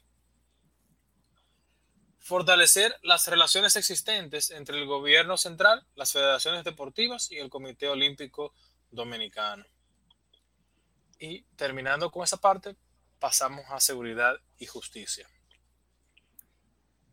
Y aquí ellos quieren crear un nuevo programa de seguridad ciudadana vinculado directamente a la presidencia para coordinar el trabajo de las Fuerzas Armadas, el Ministerio de Interior y Policía, la Policía Nacional y la DNCD. Expandir el Sistema Nacional de Atención a Emergencia y Seguridad 911 a todas las provincias del país, incluyendo la red de videovigilancia en las principales vías de comunicación de los grandes centros urbanos y autopistas reglamentar la operación de la Policía Nacional en aspectos relevantes, reorientando su función, su misión fundamental a la protección de la ciudadanía y en segundo lugar a la persecución del crimen. Ahí se nota. ahí se nota en la primera parte que ellos hicieron un copy-paste porque ya no se llama Ejército Nacional, ni Fuerza Aérea, ni Marina de Guerra. O sea, con la última ley, si Pamela me ayuda, de las la Fuerzas Armadas, la última reforma que se hizo, se le cambió el nombre. También me, me llama la atención que ellos quieren crear un nuevo programa de seguridad ciudadana vinculado directamente a la presidencia. O sea, que entonces el Ministerio de Interior y Policía, ¿para qué está? O sea, Parece que van a hacer un consejo algo de, o tratar de bregar con el Consejo de Nacional de Seguridad o algo así. ¿Tú ibas a decir algo, Pamela? Eh, sí, a mí me llamó mucho la atención eso de que reorientar la misión fundamental de la policía a la protección de la ciudadanía. O sea, sí, entiendo que ellos se enfocan mucho también en la persecución del crimen, pero ¿eso no era una prioridad principal, la protección de la ciudadanía? Eh, Eso me preocupa un poco. Ellos siguen diciendo que quieren elaborar y o actualizar eh, leyes y reglamentos relativos al control de armas, municiones y materiales relacionados, las operaciones de seguridad privada, los secretos de Estado, la persecución del narcotráfico y el uso de sustancias controladas, las extradiciones por casos criminales y el decomiso civil de bienes. Y la idea es, que para que entonces el gobierno pueda decomisar eso y adquirir los, eh, los bienes, lo que dice ese, al final de ese, ese párrafo. Sí, eso sería en parte a través de lo que estuve comentando en el episodio anterior de la ley de extinción de dominio. Adoptar la ley orgánica del Ministerio de Interior y Policía a los fines de garantizar su competencia en relación a la, eh, a la supervigilancia de las gobernaciones. Adoptar el sistema multibiométrico para todas las agencias de seguridad del Estado adoptar el sistema de gestión de casos criminales que permita dar trazabilidad a los casos desde su inicio en la Policía Nacional hasta pasar al Ministerio Público y posteriormente al Poder Judicial.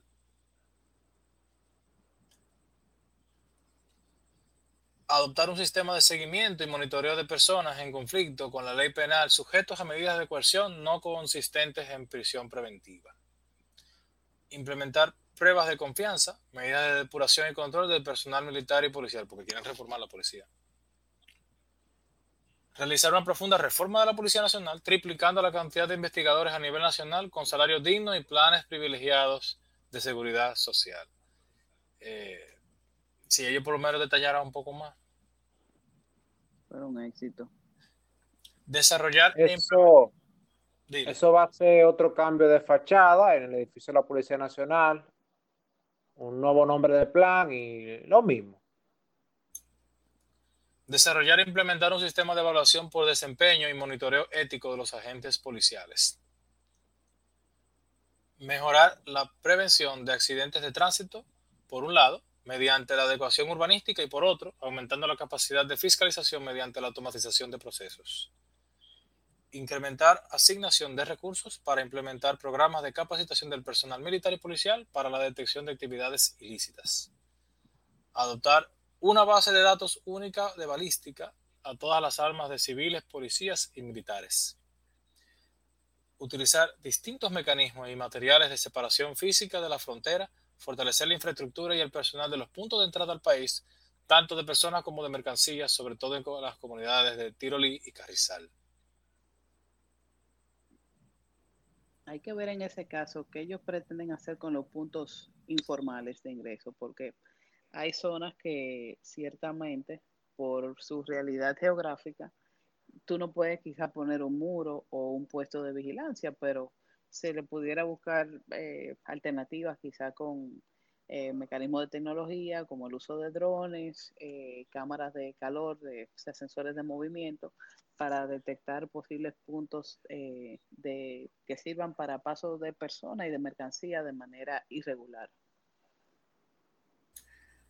Bien, y termina esta parte con invertir en la reparación y reacondicionamiento de la carretera internacional que está en la frontera. Con eso, Pamela, cuéntanos entonces qué tuviste de política exterior y, y esas cosas y otras cosas que te llamaron la atención. Bueno, de lo que me ha llamado la atención de las penco propuestas, ojo, no tengo nada personal en contra del candidato Gonzalo Castillo, a pesar de quizá los comentarios que se puedan hacer. Eh, debo reconocer que no todo ha sido negativo o fantasioso. Por ejemplo, el tema, algo que me llamó eh, mucho la atención y que entiendo que es muy positivo, es lo del primer empleo, eh, ya que uno de los problemas principales que enfrentan los jóvenes en el país es que para trabajar en cualquier sitio te requieren experiencia, pero si tú no tienes trabajo, no hay forma de que tú adquieras experiencia, entonces eso se vuelve un círculo vicioso. También me gustó mucho ver en la propuesta la inserción laboral para personas mayores de 55 años, ya que una dificultad que, que enfrenta la población eh, que sobrepasa los 40 años es que muchas veces se quedan rezagados en un empleo donde quizá no tienen oportunidad de crecimiento o donde quizá están ahí eh, de manera, vamos a decir, forzosa, porque no van a poder conseguir un nuevo empleo en otro sitio por una cuestión de su edad y mejor se quedan ahí aguantando quizá, sabrá Dios qué tipo de, injusticia o, o vejaciones a nivel laboral.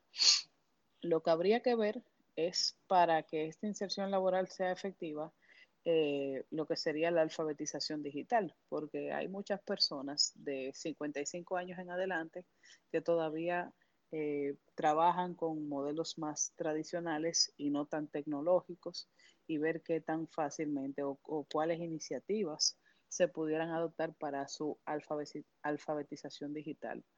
Eh, ese es uno de los principales problemas culturales que tenemos aquí, el tema de la edad de nuestra eh, población eh, laboralmente activa, que también me, quiero traer a, colación otro punto, y quizás eso no le compete tanto al gobierno, porque es más bien un, tema cultural, que es lo de la famosa buena presencia que requieren cuando están buscando empleo, sobre todo mujeres.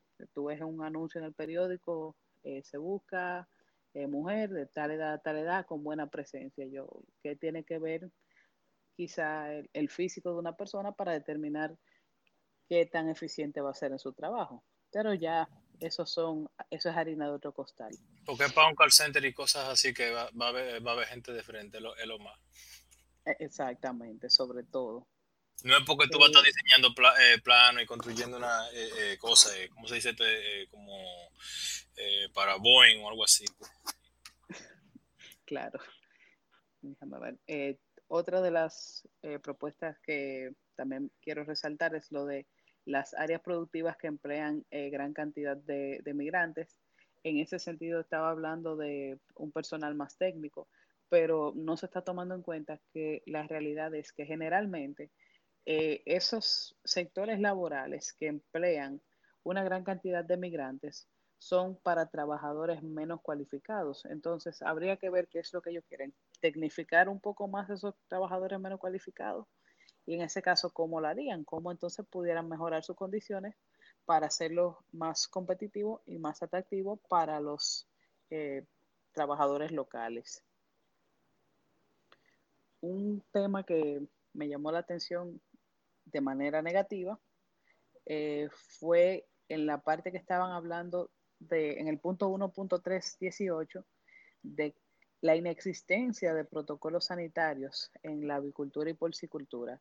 Y eso entonces me, llevó al conflicto, al impasse que tuvimos en el año 2013, diciembre de 2013, con Haití, cuando suspendió la importación de huevos y aves provenientes de República Dominicana, supuestamente por eh, se desató un brote de gripe aviar.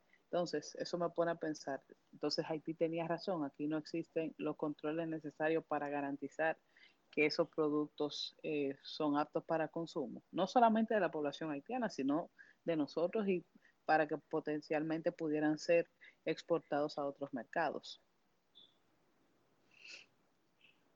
Otro punto fue el del desarrollo de transporte fluvial, Entiendo que para que esta propuesta se lleve a cabo, sobre todo porque pretenden utilizar los ríos Osama e Isabela como parte de esa ruta de transporte fluvial, es que debe de hacerse un saneamiento urgente, sobre todo en el río Osama, que me imagino que si se implementa de manera efectiva el tema de viviendas y la reubicación de personas en zonas vulnerables, esto ayudaría bastante en ese tema. Eh, la propuesta de turismo de Gonzalo Castillo me pareció ser más desarrollada en comparación con la presentada por Luis Abinader y me gustó mucho el enfoque en el desarrollo en, el, en las provincias del sur, que normalmente están muy, muy descuidadas, que normalmente el turismo de nosotros, el de playa, el que más se vende es el, del este. Otro punto positivo fue el de la diáspora emprendedora, que básicamente es eh, atraer a, los, eh, a las personas, los dominicanos que se encuentran en la diáspora, para que puedan invertir o crear eh, empresas o industrias que puedan ser utilizadas tanto en República Dominicana como en los países en los cuales se han radicado. Ahora bien, entiendo que para que esta medida pueda ser efectiva, deben de implementarse mecanismos que eviten la importación de capitales de origen dudoso. Eh, como sabemos, no todo el que migra necesariamente se dedica a actividades lícitas. Eh, muchas veces nos vemos lamentablemente eh, dominicanos involucrados en cuestiones de trata y tráfico de personas, lavado de activos, eh, fraudes a, un ejemplo, al sistema de salud, fraudes bancarios.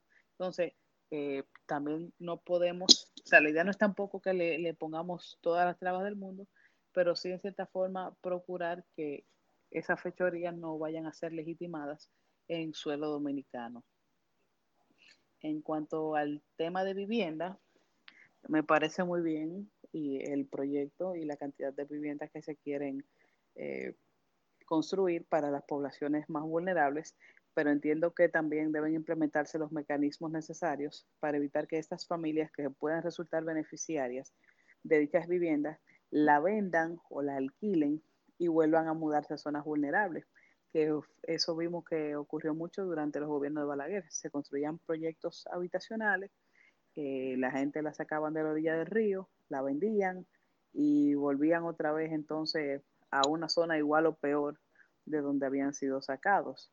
Entonces me imagino que ahí se pudiera quizás implementar algún tipo de oposición al título, evitar que eh, estas viviendas sean también adquiridas por funcionarios o servidores públicos para evitar por, eh, cualquier posible caso de, corrupción, porque entonces se beneficiaría ese, ese, ese funcionario adquiriendo el inmueble a un precio bajo y le sacaría lucro económico por otro lado, mientras que el vendedor continuaría en una situación de vulnerabilidad.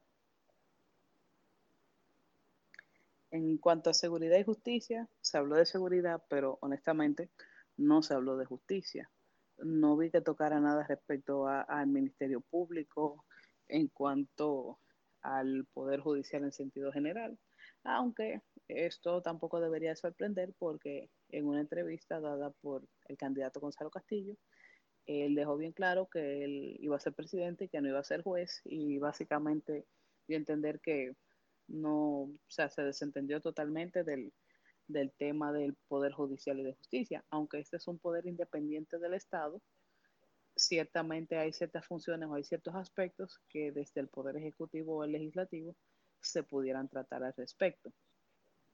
O sea, que entre la, independencia de, eh, poder eh, que él va a aplicar simplemente que no se va a meter con él, que que el Poder Judicial haga según que el Procurador y el Ministerio Público pues eh, trabajen ellos ahí. Exacto, eso es, hagan lo que ustedes quieran mis hijos, lo que ustedes entiendan está bien hecho. O sea, está todo marchando viento en popa en ese sentido. O sea, no hay quizá, vamos, no estoy diciendo que se, hay una intromisión en, los asuntos propios del Poder Judicial. No, ojalá, ojalá fuese así, que, que, eh, que, no, se, eh, que no se interviniera. sí, ciertamente.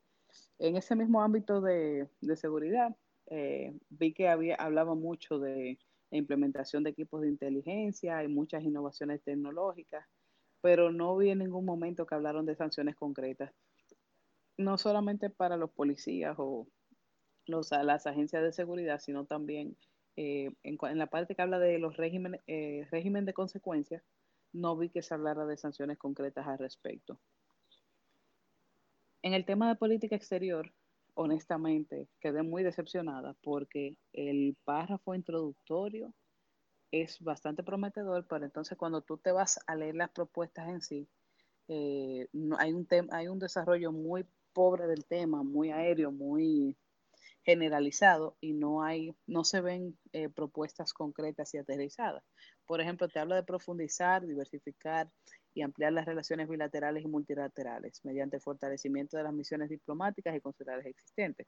Pero ¿cómo tú planeas fortalecer estas misiones diplomáticas?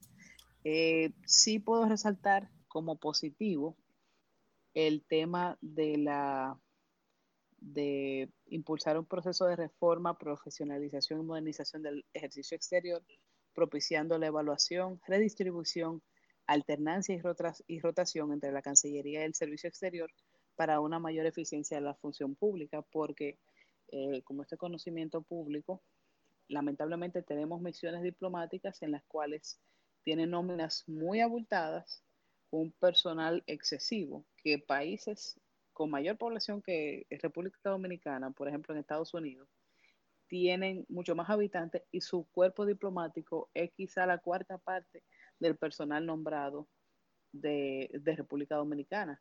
Y también tenemos casos de embajadores que se lo llevan en la nave del olvido y duran décadas en, en países sin ningún tipo de rotación ni alternabilidad, lo cual no debería de ser. Yo espero que con lo que tú has dicho de política exterior y que queda medio aéreo, que no sea que con las existentes que hay, por ejemplo, con China, que nuestra política exterior vaya a ser dictada por lo que quiera hacer China. Ojalá que no sea eso. Sí, tú ves, por ejemplo, no toca, o sea, e, él en esa propuesta concretamente se habla de fomentar la cooperación bilateral dominico-haitiana, pero no se habla de fomentar, de fomentar, o por lo menos no de manera explícita, un ejemplo con China, no se habla de Estados Unidos, no se habla de manera concreta de ninguna región, ni siquiera de manera general te la menciona, o sea, de Latinoamérica, te habla de cooperación sur-sur y eso, pero no te habla específicamente de alguna región o de algún país que pueda ser de interés para la política exterior dominicana. Bueno, si hay cooperación con el sur. Mm. Bueno, recuerda Arjona, si el norte fuera el sur, quién sabe. Hmm. Asunto que aquí el, sur no se vira para el norte, ¿no? Ese es lo, el único tema, sí. Y para quienes no entienden lo que estamos, eh, estamos diciendo y creen que estamos hablando muy crítico, lo que está más, eh, más para el sur son eh, las, naciones, las naciones que tienen que ver con el foro de Sao Paulo, Venezuela y demás compañías por acciones.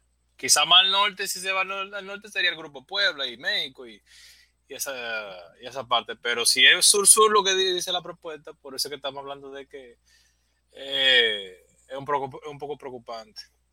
Sí, pero parafraseando la misma canción de Arjona, de si el norte fuera el sur, él dice en una parte, si el norte fuera el sur, fuera una tremenda porquería. Entonces, realmente la cooperación sur-sur tampoco, tampoco es algo muy ideal, tú ves. O sea, no es que no la, no la promovamos, pero tampoco que es lo más, ¿qué te digo?, deseable. O sea, tenemos que buscar las mejores prácticas de los países que ya también no, no ve cómo bregamos con los países que quieren estar bien. No, y no solamente eso, lo que la idea más bien de la cooperación sur-sur es más o menos, o sea, tú al estar con otro país que está dentro de una realidad similar a la tuya, porque no, dos países no tienen eh, realidades exactamente iguales, ver quizás esa buena práctica que te permita mejorar lo tuyo e ir escalando progresivamente.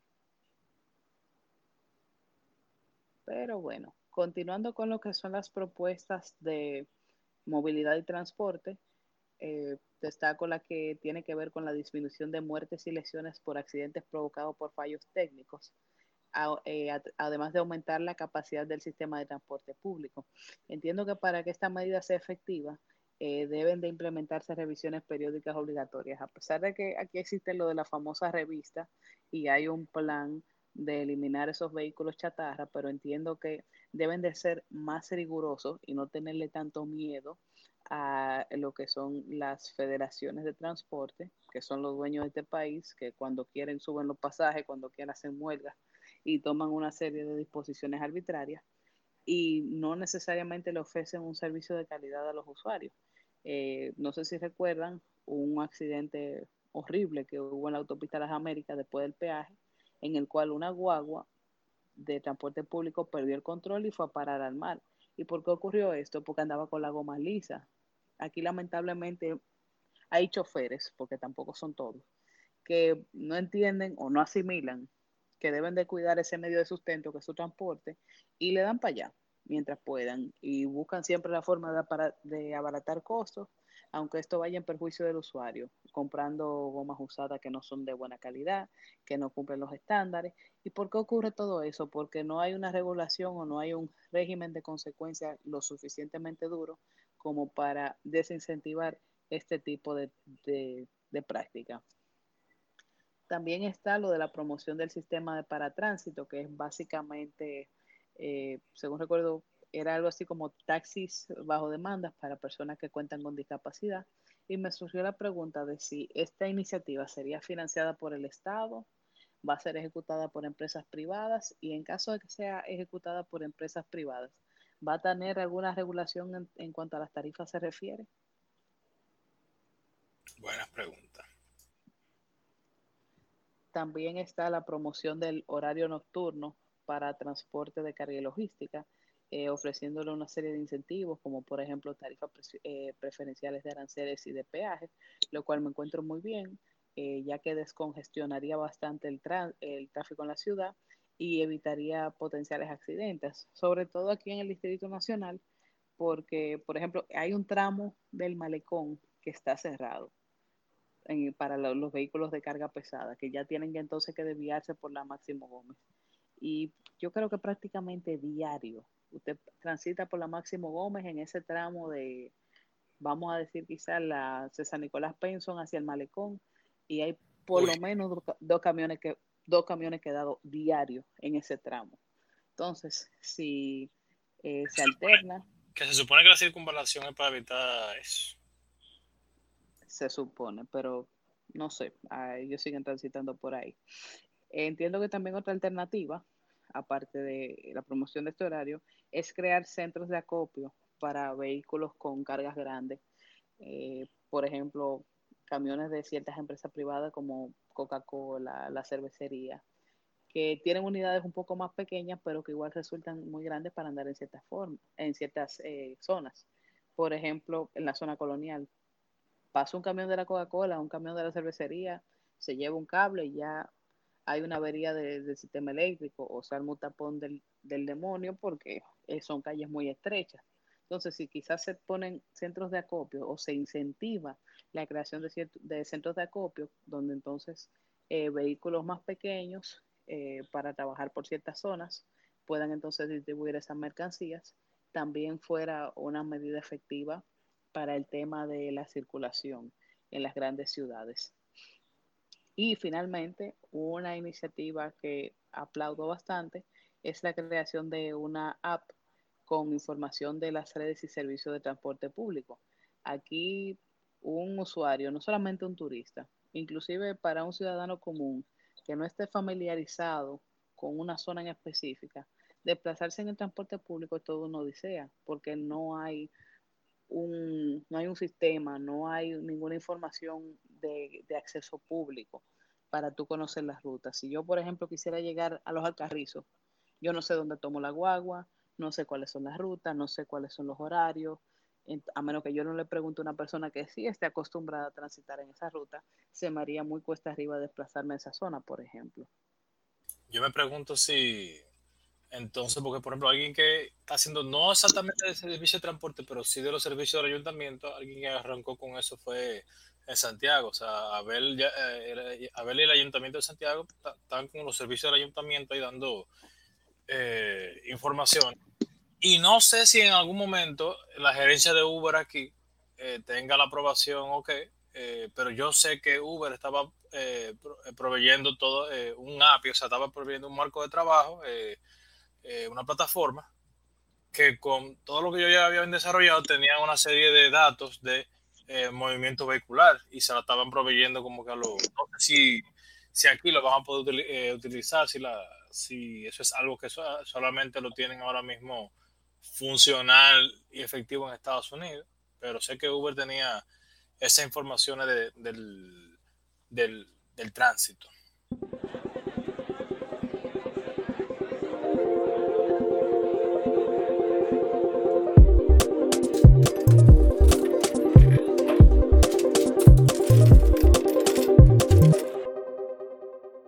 Saludos a todos, bienvenidos a Bagatela, en donde trataremos de traer un tema de interés económico y financiero nacional o internacional y tratarlo de forma llana y que todos entiendan el fondo y las implicaciones del mismo.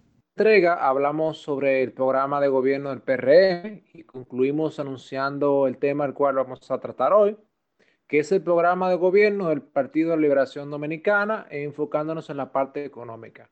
Pamela, ¿qué propuesta de la parte económica fue la que más te llamó la atención?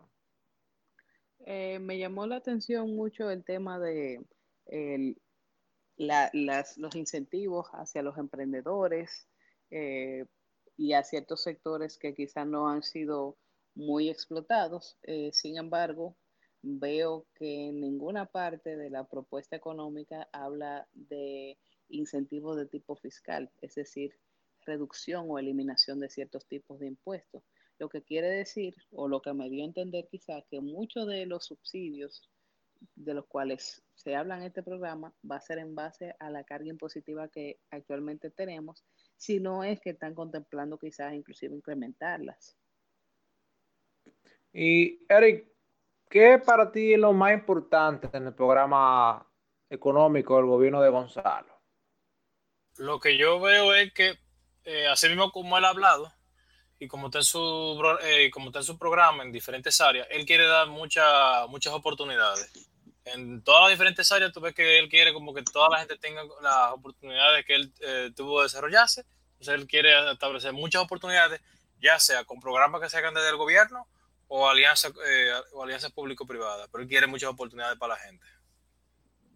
Bueno, eh, él habla de muchas oportunidades, habla de incentivos, impulsar, fomentar, pero si ustedes se dan cuenta en el documento, eh, ni, ni, siquiera traza una agenda de cómo lograr eso, ni siquiera tampoco habla de una, una propuesta legal concreta o un programa de fomento concreto. O sea, queda muy aéreo respecto a qué, cómo va a implementar ese fomento o impulsar cierto programa o desarrollar, cierto programa. Incluso ni siquiera hay fecha o una meta concreta respecto a ese impulso o ese fomento. Ahora, lo primero que me llamó la atención en el programa de gobierno son las alianzas público-privadas, término que podemos ver a lo largo del programa de, de Gonzalo Castillo de forma reiterativa. Ahora, ¿será esto un nuevo esquema tipo Lidosa? Como, como hemos visto en esta campaña, una forma mediante la ley de alianza público y privada darle legitimidad a ciertos esquemas de corporativismo apoyado por el Estado? Lo cierto es que no lo sabemos. El documento inicia con una palabra al candidato, a los electores, refiriéndose al contexto actual del coronavirus, lo cual indica que fue de reciente redacción, cosa que nos ayudaría a comprender ciertos detalles ya en el programa. Ya en la introducción se nos presenta un cuerpo de ideas que adhiere el candidato. Eh, cito, no es tiempo de teorizar y sí de hacer. Los trabajadores, los empresarios, los emprendedores, los jóvenes y las mujeres, sean del campo o de la ciudad, esperan medidas concretas. Una revolución productiva en todos los sectores y todos los niveles que vayan en la dirección de crear una sociedad con mayor bienestar y esperanza para todos continúa con, lo vamos a hacer con la ayuda de Dios, con directrices claras, reglas de juego confiables y con la garantía de un Estado solidario que entienda a todos y a todas, que ayude y que simplifique la vida de los dominicanos. Ahora, no queda ahí claramente la proclama eh, que nos Necesitamos desarrollar proyectos que generen mano de obra intensiva. Por eso, en los primeros meses, dar inicio a un plan masivo de construcción de viviendas que tocará 158 municipios y los 235 municipales, distritos municipales en nuestro país. Estas viviendas serán construidas de forma tradicional en blocks, que son los que más empleo generan y que serán construidas en con el sector privado. Ya ahí básicamente nos queda claro eh, qué es lo que entiende Gonzalo por el Estado y cuáles son las prioridades y qué cuerpo de ideas eh, que él promueve. Ahora, Eric, cuando tú escuchas todo esto, ¿qué, qué es lo que te suena? ¿Qué es lo, qué, qué es lo que realmente te... ¿A qué te llama? ¿Qué, ¿Qué, es lo que está promoviendo Gonzalo? Bueno, que eh, él está promoviendo mucho, mucho trabajo que se va a hacer eh, y se va a hacer quizá con unas compañías que, que conozcan ellos, porque muchas constructoras hay. O sea, hay muchas constructoras que están aliados al, que están aliados al, al, gobierno, creo yo. Sí, y Pamela, en la ilustración de enseñar a pescar o dar pescado, ¿a qué lado te luce más que se acerque este programa? Sin ninguna duda, a la de dar pescado. Y más porque básicamente él quiere construir, él quiere convertir, perdón, el país en una mega constructora, eh, lo cual no está mal, pero esos son empleos que entiendo que te generarían una solución a corto plazo. Y después que tengan esas obras hechas, ¿qué va a pasar? Esa gente que van a, que van a ser beneficiados con esa vivienda, ¿de qué van a vivir? Eh, puede ser que aquí ocurra lo mismo que eh, ocurrió en su momento o está ocurriendo en China, en ciertas áreas que debido a la bonanza económica que ha presentado el país, eh, se han ido, el gobierno ha ido adentrándose en zonas rurales y construyendo torres, pero, oh sorpresa, eso es una población campesina y son gente que están incómoda porque, por ejemplo, en un edificio de apartamento, por más lujo, por más comodidad que tenga, ellos no pueden, por ejemplo, sembrar su cosecha, no pueden criar animales, entonces, ¿de qué carajo van a vivir? Correcto. Ahora, hay una parte que me resulta curioso porque es un enfoque totalmente, si bien el PLD no tiene acostumbrado a una política keynesiana, y este enfoque de Gonzalo es multiplicar por 10 todo lo que anteriormente estaba haciendo. O sea, es una vaina demencial, sinceramente. En lo personal, en lo personal no es solo darle pescado, o sea, ellos no están proponiendo eso solamente darle pescado, sino cortártelo y dártelo haciéndote el avioncito, como si todos los ciudadanos fuéramos unos infantes.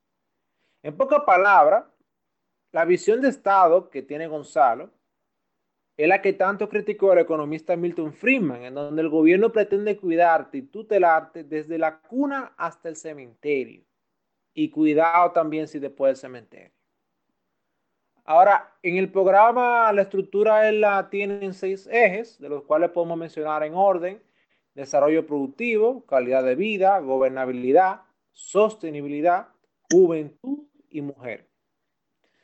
Eric, ¿qué te parece la estructura de ese programa en seis ejes?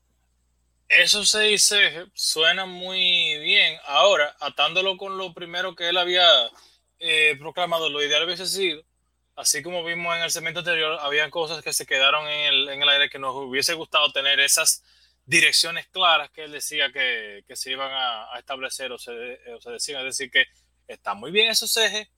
Eh, eh, tiene un eje, un eje menor que eh, que él, pero no importa porque casi todas las propuestas están dentro de, dentro de ahí. El tema está que el contenido le, le falta un poco más del, cómo. Pamela, como mujer, ¿te, ¿te, impacta que el PLD luego de tantos años elabore un eje pensando en las mujeres? Eh, bueno, eso no diría que me impacta porque como hemos visto no es algo exclusivo del PLD, sino que todos los, el, o por lo menos el FGM, que es lo que hemos tratado hasta ahora, también lo incluye en cierta forma. Eh, entiendo que eso es una estrategia política, eh, sobre todo si tomamos en cuenta que, por ejemplo, de los tres principales partidos y todas las, las candidatas a, a, vice, a la vicepresidencia son mujeres. O sea que eso nos da un mensaje o más o menos una idea de cómo da las cosas. Eh, entiendo que eso es algo muy loable, muy encomendable, que se le esté dando reconocimiento a las mujeres, pero entiendo que eso es algo que debe de ir más allá de las cuotas. No porque, bueno, te lo voy a imponer porque sí, porque tenemos que tener mujeres. No, es que yo tengo mujeres porque tienen la capacidad para llevar a cabo esta función. También hay otros aspectos eh, en cuanto a, a la mujer que entiendo que no dependen única y exclusivamente del Estado, independientemente de las políticas que quieran implementar. Y, con esto me refiero específicamente a lo que tiene que ver con la, con la violencia doméstica o como le dicen violencia de género, pero ciertamente no es una cuestión de género. A las mujeres no se le ataca por ser mujer, sino por la posición de subordinada que tiene muchos casos dentro de eh, los núcleos familiares. Y eso ya es un tema cultural que sobrepasa totalmente a, las políticas que quizá pudiera implementar el gobierno. O sea, trabaja una parte, ciertamente con ciertas políticas, con el tema educativo, de concientización y orientación, pero también hay una parte fundamental que reside dentro de la población, eh, los valores con los cuales se está criando en los hogares y sobre todo con los valores que nosotras las mujeres le inculcamos a nuestros hijos y a nuestras hijas. Sin lugar a duda, eh, yo entiendo que el asunto de, de las candidatas vicepresidenciales, eso ya parece una regla no escrita. Eh, creo que las mujeres, todos los partidos le van a poner un lugar especial.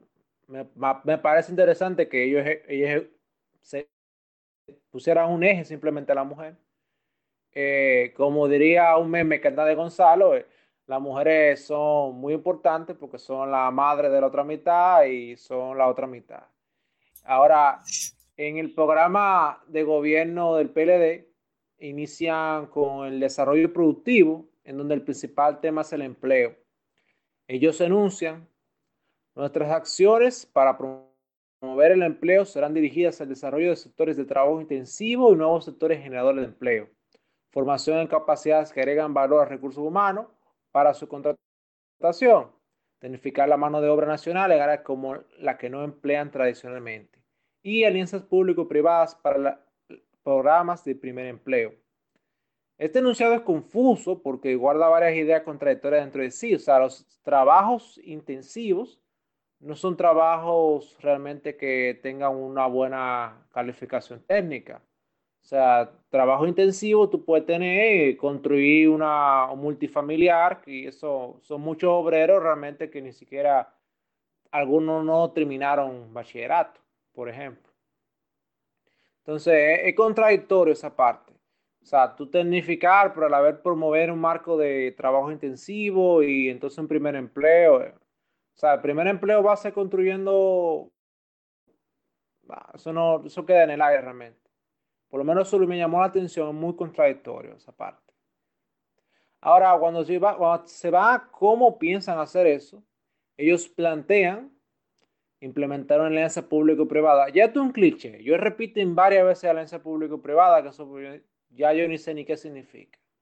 El programa, mi primer paso, que es ofreciendo pasantía de hasta 18 meses a, los jóvenes que buscan su primera experiencia laboral, facilitando, facilitándole el acceso al mercado de trabajo con el apoyo y financiamiento gubernamental. Básicamente es que de forma continua el Estado subsidie la nómina de empresas que traten jóvenes por 18 meses. Esa idea es cubrir lo de la experiencia laboral, pero esto no resuelve la dinámica sino que impone un parche. En este caso no sabemos qué tantos recursos el Estado podrá disponer para esto, ni se deja claro tampoco. Eh, podemos, ver, podemos ver, por ejemplo, lo que está pasando con el FASE. O sea, ustedes ven una asignación de muchos recursos para dos o tres meses. Imagínate que el gobierno quiera meter en ese programa 18 meses a 50 mil jóvenes por 18 meses. Me, ganándole el salario mínimo es un dineral. Entonces, el programa de gobierno no especifica eh, cuál es el límite de recursos que ellos tienen pensado erogar para eso. Entonces, queda muy, queda muy aéreo realmente en qué vaya a quedar el programa Mi Primer Paso. Ahora, por lo menos hay que darle crédito de que ese programa de pasantía ya especifican que va a ser 18 meses y que van a subsidiar eso, aunque no, se, aunque no sepamos eh, si van a tener eh, el, dinero y si va a ser viable, pero por lo menos lo, están especificando porque eh, no se especificaba en el programa de Abinader cómo iban a ser las la pasantías, pero ya vemos que por aquí esta parte del subsidio puede ser fácilmente desbancadora para el gobierno. Sí, pero ahí no, no ataca el problema realmente, es un parche. O sea, la, por, qué los jóvenes no tienen primer empleo rápido? Eso responde a ciertas políticas, ciertas normativas que con esa medida no se están atacando. Entonces, eso no, no mejoraría en el mediano plazo la situación, realmente. Ahora ellos siguen con crear un programa de acompañamiento para inserción laboral de personas mayores de 55 años que deseen mantenerse activos. Eso suena tierno, eh, más bien no lo explica eh, cómo tú tratarías de que esa gente siga estando activo. Eh, ellos siguen con agilizar trámites para establecimiento de nuevos negocios y empresas como fuente generadora de empleo. Tampoco indica qué trámite o la agenda para ir implementando esto. Sigue con desarrollar y crear facilidades para industrias que han desarrollado, que son generadores de empleo de calidad y aportan mayor valor agregado como son el desarrollo, el desarrollo de programas de software, agricultura, agroindustria, farmacias, o sea, farmacéuticas y las zonas turísticas con potencial de crecimiento. No sé, si ya, no sé si ya han revisado que la mayoría de los empleos en el sector turístico no pasan de tres salarios mínimos. Entonces, no, no entiendo a qué viene la mención de, de eso aquí. Ahora, ellos también mencionan los cruceros, que cierto trabajo sí podrían estar bien remunerados. Eh, meten ahí reciclaje de manera de residuos sólidos. El, la industria de reciclaje es de, de, mucho capital intensivo y para generar un, un, empleo de calidad en esa industria, la inversión es muy fuerte. Entonces, por ahí generar mucho empleo, eh, no, no. Eh, ellos siguen con el asunto del centro. me imagino que eso da la continuidad a la política que hay con los call centers. Porque ahí quitan los empleos.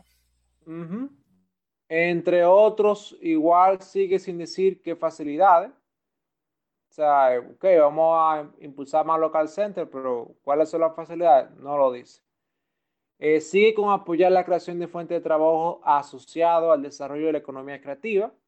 Sigue con la misma falencia de que no indica qué tipo de apoyo, o sea, cómo tú lo vas a apoyar, en qué forma. Tú le vas a apretar recursos, le vas a dar menos impuestos, eh, no, no lo dice, o sea, básicamente no lo tenemos que inventar. O ya se supone que ustedes saben cómo hacerlo, no saben cómo hacerlo, díganlo.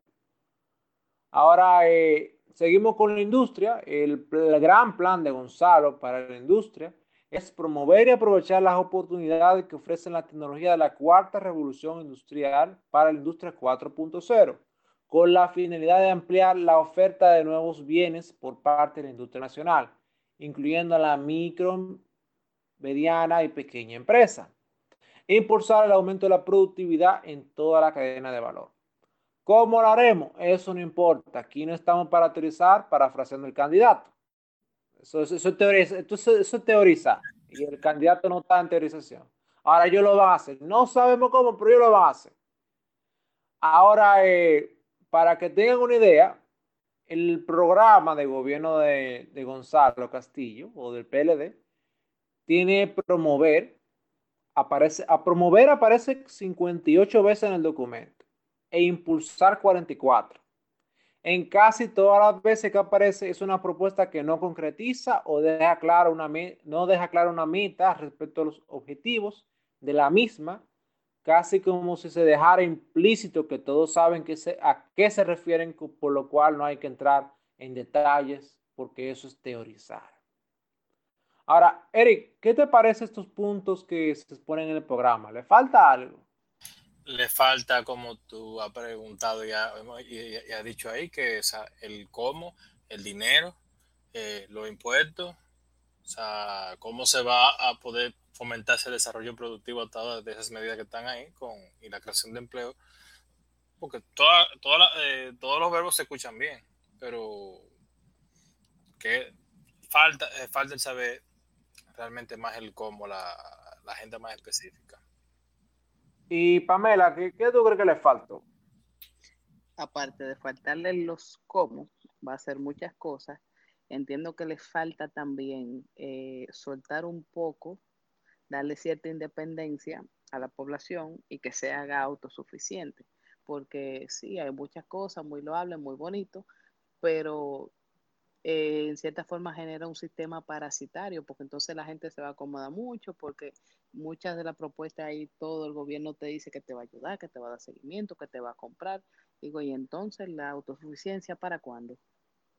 Bueno, de hecho, ahora que tú mencionas eso, cuando, cuando anunciaron su equipo económico, precisamente dijeron como que quédate en tu casa, protege a tu familia, que de los empleos nos encargamos nosotros. Exacto. O sea, inclusive hasta en la, en la, en la publicidad de la campaña, es como que no, no, no, no te apures, yo tengo todo resuelto. En verdad, eso suena un poquito al novio labioso, de que te promete la luna, las estrellas, el sol y el sistema solar completo con tal de que tú le hagas caso. Ahora hay que ver si después que tú le haces caso, cumple con todo lo que te prometió.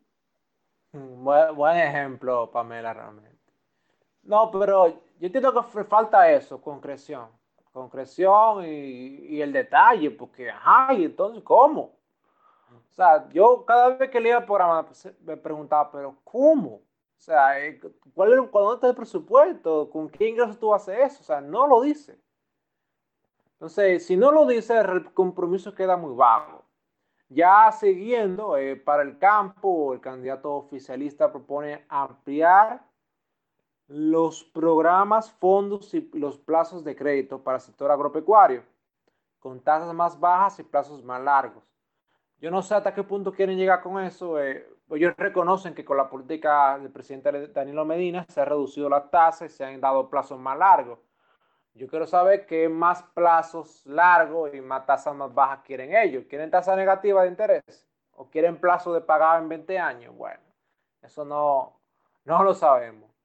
Ellos quieren focalizar la, tecnificación del campo. Eh, eso es una materia pendiente desde el 2000. Todos los programas de gobierno hablan de eso y nadie le tira el diente a eso. Y quieren incluir el, riego presurizado, el manejo post cosecha, la cadena de frío, las energías renovables, maquinarias agrícolas, automatización del proceso y generación de información para la toma de decisiones, así como el apoyo de productos de alta demanda en los mercados internacionales. Eh, ellos planean inyectar una mayor cantidad de recursos públicos y privados al Banco Agrícola y al FEDA. Eh, ¿Cuántos recursos le van a poner? Tampoco sabemos. O sea que Ahora ellos quieren también construir un fondo de garantía recíproca para los préstamos del sector agropecuario, atendiendo a lo establecido por la ley de garantías recíprocas. O sea, financiar la microempresa rural a través de préstamos blandos y el uso de factoring para las compras gubernamentales. Y reformar, reforzar y ampliar la oferta académica de recursos humanos vinculada a agricultura, ganadería, veterinaria, tanto a nivel técnico como gerencial en todos los niveles del marco nacional de cualificaciones, garantizando el relevo generacional del campo dominicano. Mejorar las vías de acceso a las zonas de producción, incluyendo la creación de un fondo de desarrollo de caminos productivos para financiar infraestructura de caminos interparcelarios en lugares apartados y habilitando facilidades de almacenamiento en centros regionales, puertos y aeropuertos. Curioso que eso no se ha hecho en todo estos años de visita sorpresa. Yo no sé, no sé por qué no se ha hecho. Sea, de bastante presupuesto se ha, se ha tirado y no. Ahora, sí el uso del factoring y la ley de garantía recíproca es una parte positiva y sí concretiza en esa área. De, eso, eso es un aspecto positivo. Atención, atención, el único impuesto que se compromete claramente Gonzalo Castillo, Terrero, eliminar, es la retención al impuesto de la renta de los pagos realizados por el Estado para las empresas del sector agropecuario que proveen alimentos al gobierno dominicano. Es decir, que si tú eres, si tú estás escuchando este programa y tú eres un pequeño empresario agrícola y tú le estás vendiendo alimentos al plan social de la presidencia, eh, te van a eliminar ese impuesto, maní. O sea, que ahí te... Todo, mundo, todo el mundo va a hacer un negocito para, para vender eh, productos eh, agrícolas al, gobierno. Ajá, ahí te, a sembrar yuca. Ahí te están ayudando. Otra propuesta que tiene Gonzalo es desarrollar bajo la cooperación público-privada, otra vez público-privado, sabrá Dios qué es eso, centro de acopio agroexportador, a fin de establecer un punto donde los pequeños productores puedan vender directamente su producción, consolidar la producción para luego exportarla hacia otros países, incluyendo asistencia técnica y financiamiento. Eso suena muy bonito, ojalá que se pueda hacer. Eh, no entiendo, eh, porque lo, cuando, desde que yo veo público-privado ya yo no sé qué me, qué me están hablando. Ahora, si los centros de acopio agroexportador se podrían lograr apoyando a los clústeres de productores de ciertos rubros que son de vocación exportadora. Si pudieran hacer algo como por ejemplo hacen en Colombia con el, con el café y tienen a Juan Valdés, que son un grupo de productores, me imagino que si logran hacer algo aquí, así sería interesante. Ahora, ya pasando al sector turístico, las nuevas ideas para seguir avanzando de Gonzalo son diseñar e implementar una campaña internacional del relanzamiento de República Dominicana como país altamente resiliente que promueve el turismo sostenible y la seguridad integral de nuevos visitantes. Planificación turística territorial para garantizar desarrollos turísticos armónicos con el territorio, que cuenten con adecuados servicios de salud, movilidad, transporte seguro, edificaciones salubres, capacidad de carga regulada, sistema de manejo de residuos sólidos adecuados, sistemas eficientes de manejo de agua potable, agua servida, teniendo como marco un modelo de desarrollo planificados y resilientes, adaptados a las nuevas realidades. Promover sellos y certificaciones de calidad para proveedores, empresas y negocios que ofrecen servicios turísticos, garantizando que se cuente con los estándares internacionales requeridos para el sector en la coyuntura actual. Eh, ahí me llama la atención porque yo no creo que tú siendo estadounidense porque el gobierno dominicano te diga que es un destino seguro, no creo que tú dices, ay, que ahora, sí voy a comprar pasaje para República Dominicana. Eh, no creo que sea tan fácil así y yo lo pone muy fácil realmente. Bueno, Tomando en cuenta la campaña de crédito a la cual fue sometida el país con la muerte de los turistas estadounidenses, me parece que por esa razón es que quizá ellos están enfocando tanto en, vamos a decir, retomar la confianza de ciertos turistas. Ellos proponen legislar para la promoción de implementación de una estrategia nacional de circuitos y multidestinos que organiza la oferta turística nacional en tres grandes circuitos, norte, sur y este, permitiendo complementar la oferta de turismo de sol y playa con el turismo cultural urbano, de negocios y congresos para Ciudad Colonial y Santo Domingo, Puerto Plata, Santiago de los Caballeros, el turismo de naturaleza, el ecoturismo en la región en Enriquillo y el sur del país, el turismo de montaña aventura en la sierra, desde San José de Ocoa hasta Santiago Rodríguez y en, Jarabacoa y Constanza, el turismo comunitario en la región del Cibao y el turismo religioso en todo el país mediante la consolidación del proyecto que ha venido desarrollando el MITUR o el Ministerio de Turismo eh, de Senderos de Fe ampliando la calidad de la experiencia, el, el gasto del turista y el tiempo de estadía. Eh, no sé, no, me imagino a un colombiano o un canadiense viniendo a orar a la Virgen de la Altagracia, pero sería interesante. Ahora, Pavela, ¿qué te, qué te parece? ¿Qué tú has entendido de toda esta, esta propuesta del sector turístico?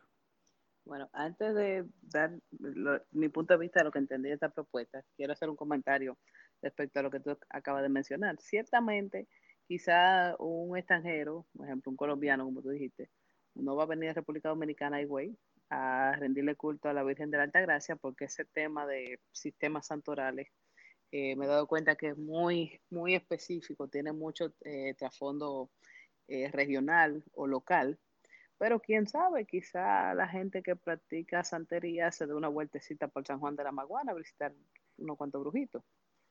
A lo mejor. Eso por un, lado. Ahora bien, eh, esta propuesta, al igual que la de Abinader, me gustó mucho que se enfocara en ir más allá del turismo del sol, la playa y un tro de vaina y se enfoque en otras áreas o en otras regiones del país que han estado rezagadas durante todos estos años. Ahora, ¿qué me preocupa un poco de los enunciados que tú mencionaste anteriormente? El tema de turismo de negocios y congresos para la ciudad colonial. La ciudad colonial no tiene la capacidad ni la infraestructura para llevar a cabo ese tipo de turismo como quieren plantearlo en esta propuesta. Eh, también entiendo que para poder llevar a cabo de manera eficiente y vender el, país como un país con un turismo sostenible, tenemos una tarea pendiente muy seria, que es lo de implementar de manera efectiva el tema de reciclaje y el manejo adecuado de nuestros recursos naturales y de desechos en sentido general. Sobre todo si tomamos en cuenta eh, la gran cantidad de recursos que consumen los hoteles y sobre todo de alimentos que muchas veces se desperdician, aunque ahora con el tema del COVID-19 tengo entendido que los hoteles no van a estar implementando el sistema de buffet, con lo cual entiendo que se reduciría bastante el tema de ese desperdicio alimenticio. Eh, a ver, ¿qué más? lo de ampliar la calidad de la experiencia y el gasto del turista, el tema del gasto del turista, eh, aquí lamentablemente, y eso quizás se le escapa un poco de la mano al gobierno, pero entiendo que pudiera eh, reforzar esa área.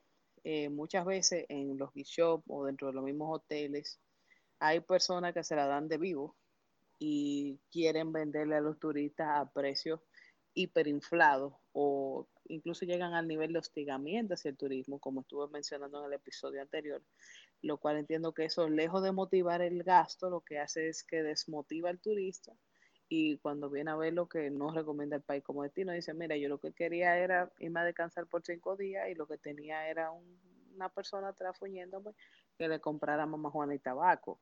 Y ese no es el punto. Entiendo que para que para motivar esto deben de haber reglas claras del juego y establecer eh, regulaciones de tarifa de los productos que se pretendan vender como parte del proyecto de marca país. Yo con el manejo de los residuos, yo no diría tarea pendiente, para Yo diría que un curso que estamos casi por quemar. Un curso que estamos casi por repetir. Ahora, continuando, eh, ellos proponen también hacer las negociaciones e inversiones necesarias para situar a la República Dominicana como un hub en la región, incrementando su conectividad con el Caribe, América Latina, Estados Unidos y Europa, captando líneas aéreas seguras y de bajo costo. Es decir, que ahora mismo la línea aérea que hay ahora se cae o no son seguras. Bueno, eh, dar apertura a una línea aérea nacional eh, será solidosa. Bueno, eh, como, elementos favor, favorecedores el aumento de la conectividad. Bueno, eh, ahora, para la micro, pequeña y mediana empresa, la primera propuesta es ofrecer a través de alianza público-privada otra vez asesoría gratuita especializada a la micro, pequeña y mediana empresa con énfasis en finanzas, exportación, cooperativismo, transformación digital, investigación de mercado, innovación y compras públicas y empresarialidad priorizando los sectores de agroindustria, turismo, cosméticos, economía circular e industria circular y creativa. Ahora, no todo es malo. Eh, ellos piensan implementar un sistema nacional de garantías que incluya registro electrónico de garantías mobiliarias, la creación de sociedades de garantías recíprocas y fondos de garantías especializados asimismo como impulsar el establecimiento de un marco normativo para el arrendamiento financiero, leasing y la venta de facturas, factoring, lo cual es un proyecto interesante y que debería abordarse sea quien sea que gane. Eric, ¿tú crees que se le pueda meter blockchain a esa propuesta? Bueno, en Estados Unidos creo que fue el año pasado que estaban implementando eh, para evitarse una serie de problemas y normativas y hacerlo más fluido. Eh, los contratos, o sea, tú puedes establecer con blockchain eh, contratos y tú puedes trabajar con todos esos conceptos con la, con la trazabilidad. El asunto está que tiene que tener, o sea, la propiedad inmobiliaria tiene que estar toda esa parte clara. Entonces, para poder establecer la parte del, del blockchain, bien se puede hacer siempre y cuando todas las propiedades, toda la parte mobiliaria esté, eh, esté clara. O sea, si esa parte está clara, todo está bien definido de quién, eh, de, quién es cada cosa, eh, se pudiese implementar y sería algo bien interesante que tú no tendrías que tener que bregar con, porque hay que recordar algo, el blockchain en su esencia es de descentralización y que cada quien pues haga sus contratos y haga sus transacciones Así que si se implementaría, eh, yo no sé cuál es el eh, es que tiene que ver con, eh, con la parte inmobiliaria. ¿Eso solamente la, el Poder Judicial o, o hay quién, quién brega con esa parte? No, porque no es, la, básicamente.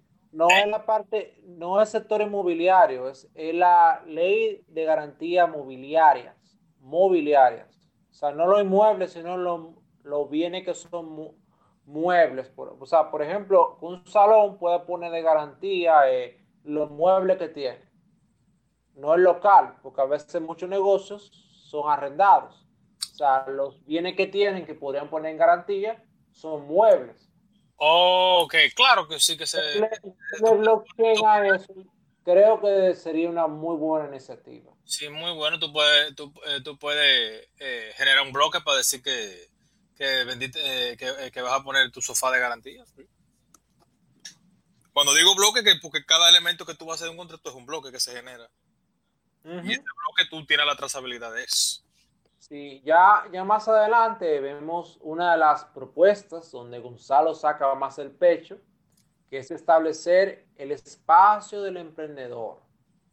Desde los centros MIPIMES, las casas de la juventud y los centros tecnológicos comunitarios, garantizando en cada espacio lugares de cotrabajo y una unidad de acompañamiento y mentoría a los emprendedores, ofreciéndoles asistencia técnica, equipos tecnológicos, logística y financieras, identificación de potenciales compradores, así como apoyo para temas de imagen y posicionamiento de marca. Desde aquí se promoverían programas especializados de emprendimiento. Pamela, ¿qué tú opinas de esa propuesta? ¿Eso funcionaría? Habría que ver, porque en teoría se oye muy bonito. Hay que ver cuándo se vaya a ejecutar. Y entiendo que también si funciona es algo eh, a corto y posiblemente a mediano plazo. Eh, mi crítica principal a esta propuesta es esa actitud de papapollito que hemos visto a lo largo de la propuesta de que básicamente le quieren hacer todo, o sea, inclusive el punto de identificar los potenciales compradores. Tiene que darle un poquito más de independencia, o sea, sí, tú me puedes ayudar, orientar y cierto y quizá enfocarme en ciertos puntos, pero hay una parte del desarrollo que debe de hacer la persona de manera individual para que arranque, para que vea dónde están los errores porque no todo funciona en base a un guion o a un libreto a, una, a, un, a, un, a un libreto escrito. O sea, quizá esa fórmula que plantea implementar ese gobierno no sea la más adecuada y entienda que lo están haciendo bien y más adelante resulte que no. O sea, es también un poco de, ¿cómo se dice? Ensayo y error. Ahora, Eric, ¿Tú crees que realmente esto es lo que necesitan los jóvenes para emprender en República Dominicana? Bueno, el joven para lo que necesita para emprender es que luego de que tiene la, experiencia y si ya tiene como un plan, eh, es que por lo menos tú se la pongas fácil para montar ese, ese, negocio, porque eh, para tú crear una empresa es un, es un tema, tú tienes que tener la capacidad, si tú eres, y si tú eres joven vas a necesitar la, la experiencia. Se escucha muy bien la parte de la asistencia técnica y la, y la mentoría y eso, pero eh, ¿cómo van eh, eh, base a qué con base a qué van a establecer ellos esos, esos, esos espacios, de dónde van a reubicar los, los recursos para poder dar esos espacios, porque más que, más que tú y tenéis el sitio y tú como joven y a ese espacio de coworking, qué sé yo, ese espacio donde tú vas como que a rentar, porque en este caso tú irías y no tienes que pagar para hacerse un chele. Eh, el asunto está más en la, en la preparación que tiene ese, ese joven que otra, que otra facilidad, porque eso es algo muy ambicioso, que más fácil es que tú le permitas a, a las empresas ese espacio de cotrabajo, que tú le, le des facilidades para que, la, eh, para que las empresas alquilen y tengan esos espacios, pero eh, esos espacios de emprendedor, eso es, es una inversión que para tú tener esos espacios si tú, si tú se lo das todo, tú no vas a estar incentivando tanto a la, a la juventud. No, sí, eso lo, por lo menos en el plano personal, yo veo como que esto es, ok, yo voy un día al Centro Tecnológico Comunitario, me siento en esa silla, entonces ya el Estado me, me crea el negocio, me busca los clientes, me da financiamiento, o sea, ¿qué, qué rayo es esto? O sea, se supone que un emprendedor es alguien que está, coordina recursos y, busca, eh, busca clientes y ve las necesidades que hay en su comunidad, en el país o, en un socio externo.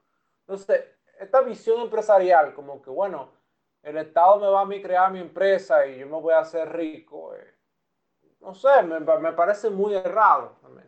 O sea, lo, que necesita, lo que necesitan los jóvenes es un Estado que no le sé, no le sea una traba para sus proyectos de, empresariales. Y en este plano de que el Estado de Gonzalo o la visión de Gonzalo no propone una o no se compromete realmente a una modificación de la normativa, de las leyes para que sea más fácil emprender. Como el programa anterior, el programa anterior yo decía, nosotros estamos en competitividad en el ranking haciendo negocios del Banco Mundial en el puesto 115. Aquí es un lío emprender. Pero es un lío emprender no porque no haya una oficina del gobierno que me haga la empresa. Es un lío emprender porque el gobierno te la pone en China.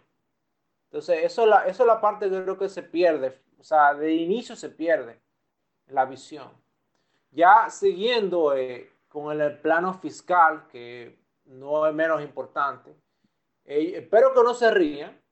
Que de hecho, por fin estamos llegando a algo, porque yo te iba a preguntar que si en algún momento se iba a hablar de política económica, de cosas de política monetaria o, algo así, porque no hemos, hablado todavía de nada de números.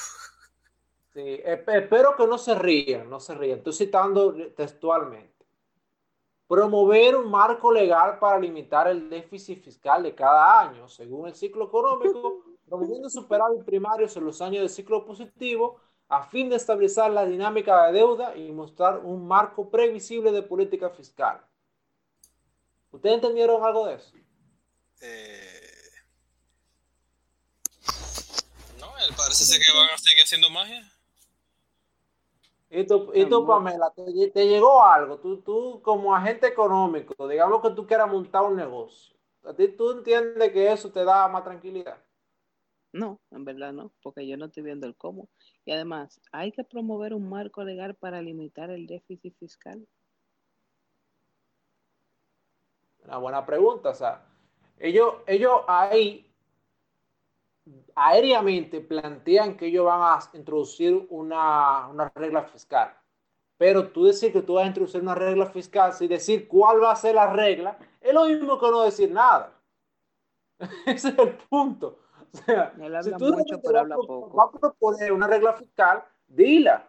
O sea, no lo deje como que, ok, cuando el ciclo económico sea positivo, entonces ahí vamos a reducir la, el asunto de los gastos para equilibrar. Pero ¿qué es lo que pasa?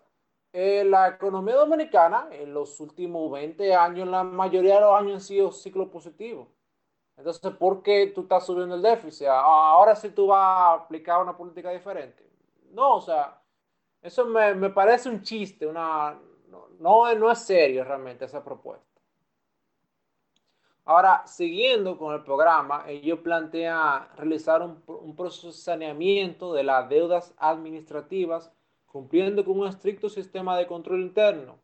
asegurando que de esta forma la adecuada depuración de las obligaciones administrativas, evitando riesgos por una inadecuada disminución de pasivos a corto plazo.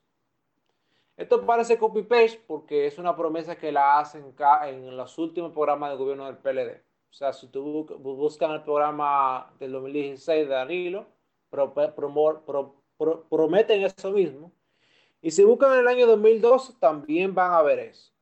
Y posiblemente si buscan el de Leonel en el 2008, también propone eso. Que es una, es una propuesta ya que siempre lo dicen porque suena bonito, pero eso no, no se ha traducido de una forma significativa en una mejoría del sistema de compra pública y eso.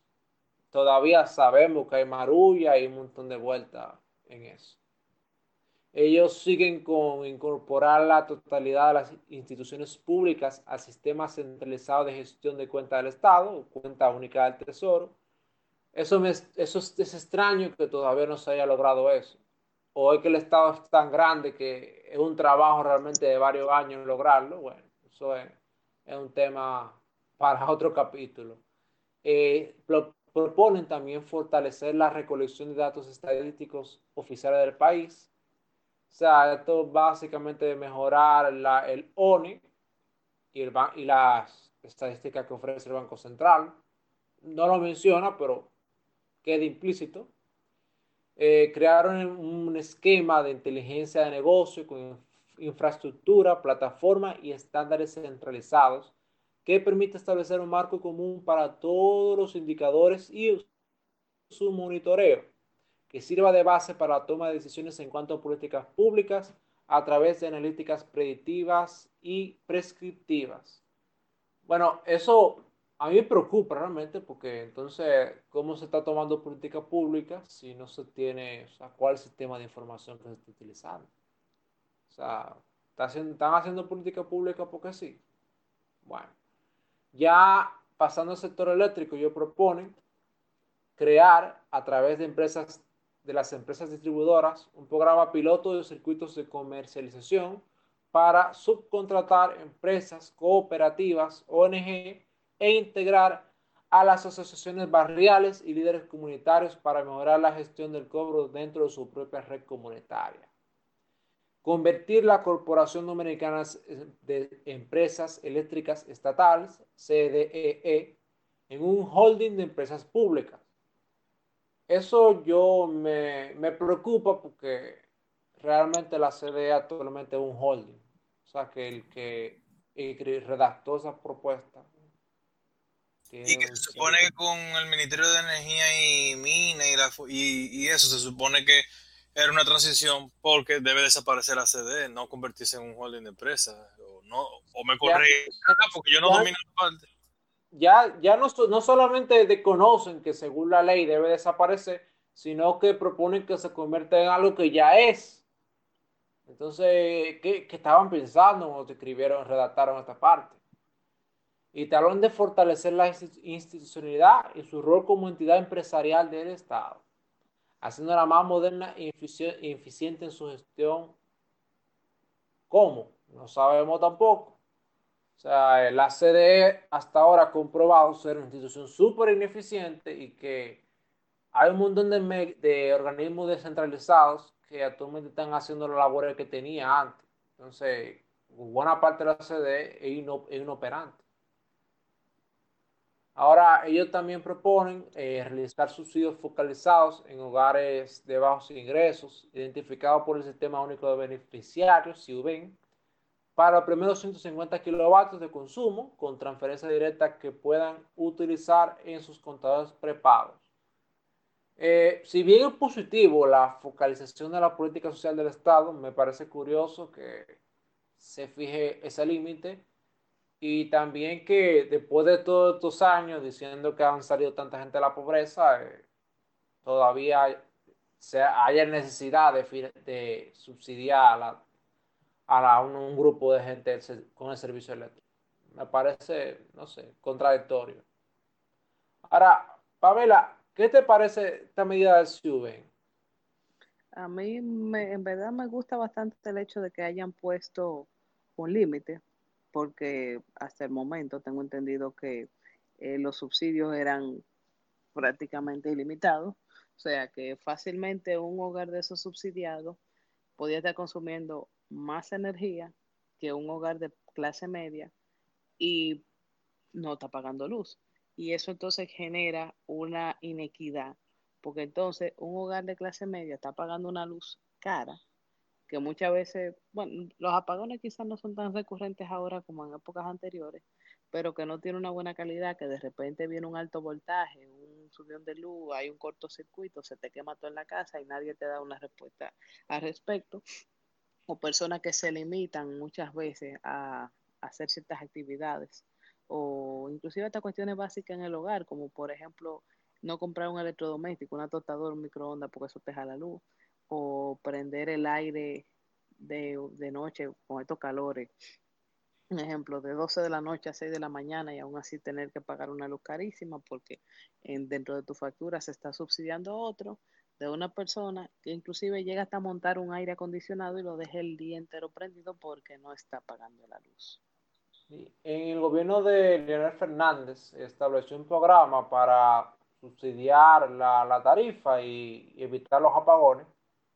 Y lo que hicieron la, una buena cantidad de gente es que compraron más electrodomésticos y que algunos negocios que quedaban fuera de esas áreas, ellos ponían sus almacenes ahí de frigorífico para aprovechar esa tarifa plana. Entonces, el programa de reducción de pagones.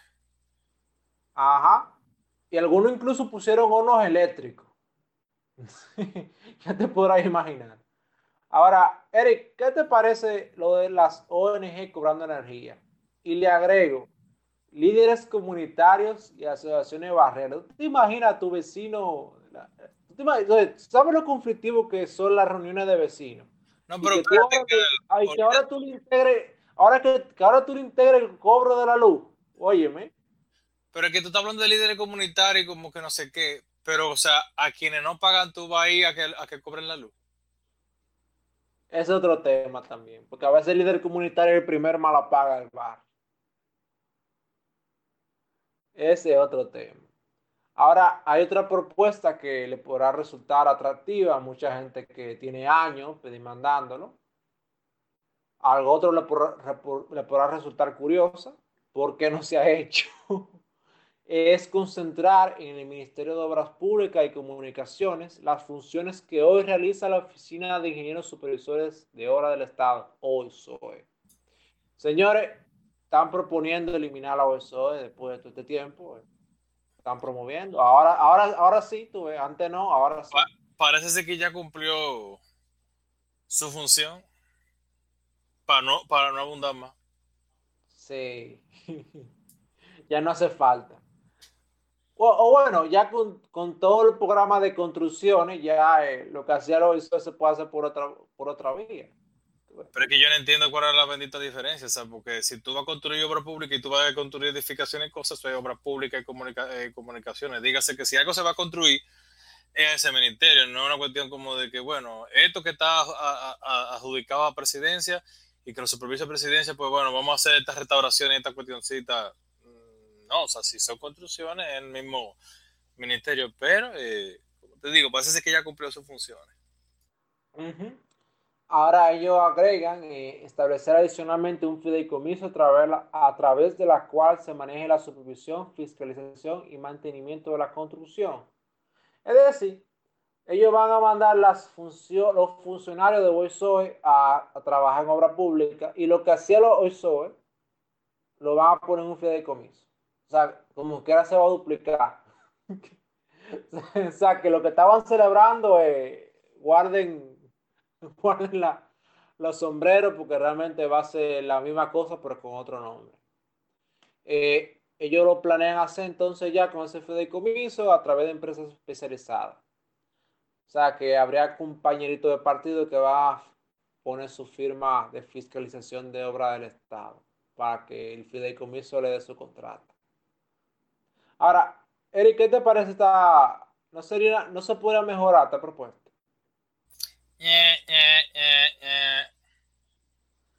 Pero por lo menos ya le están eh, considerando a los compañeritos ahí una manerita, una, manera por debajo de la mesa.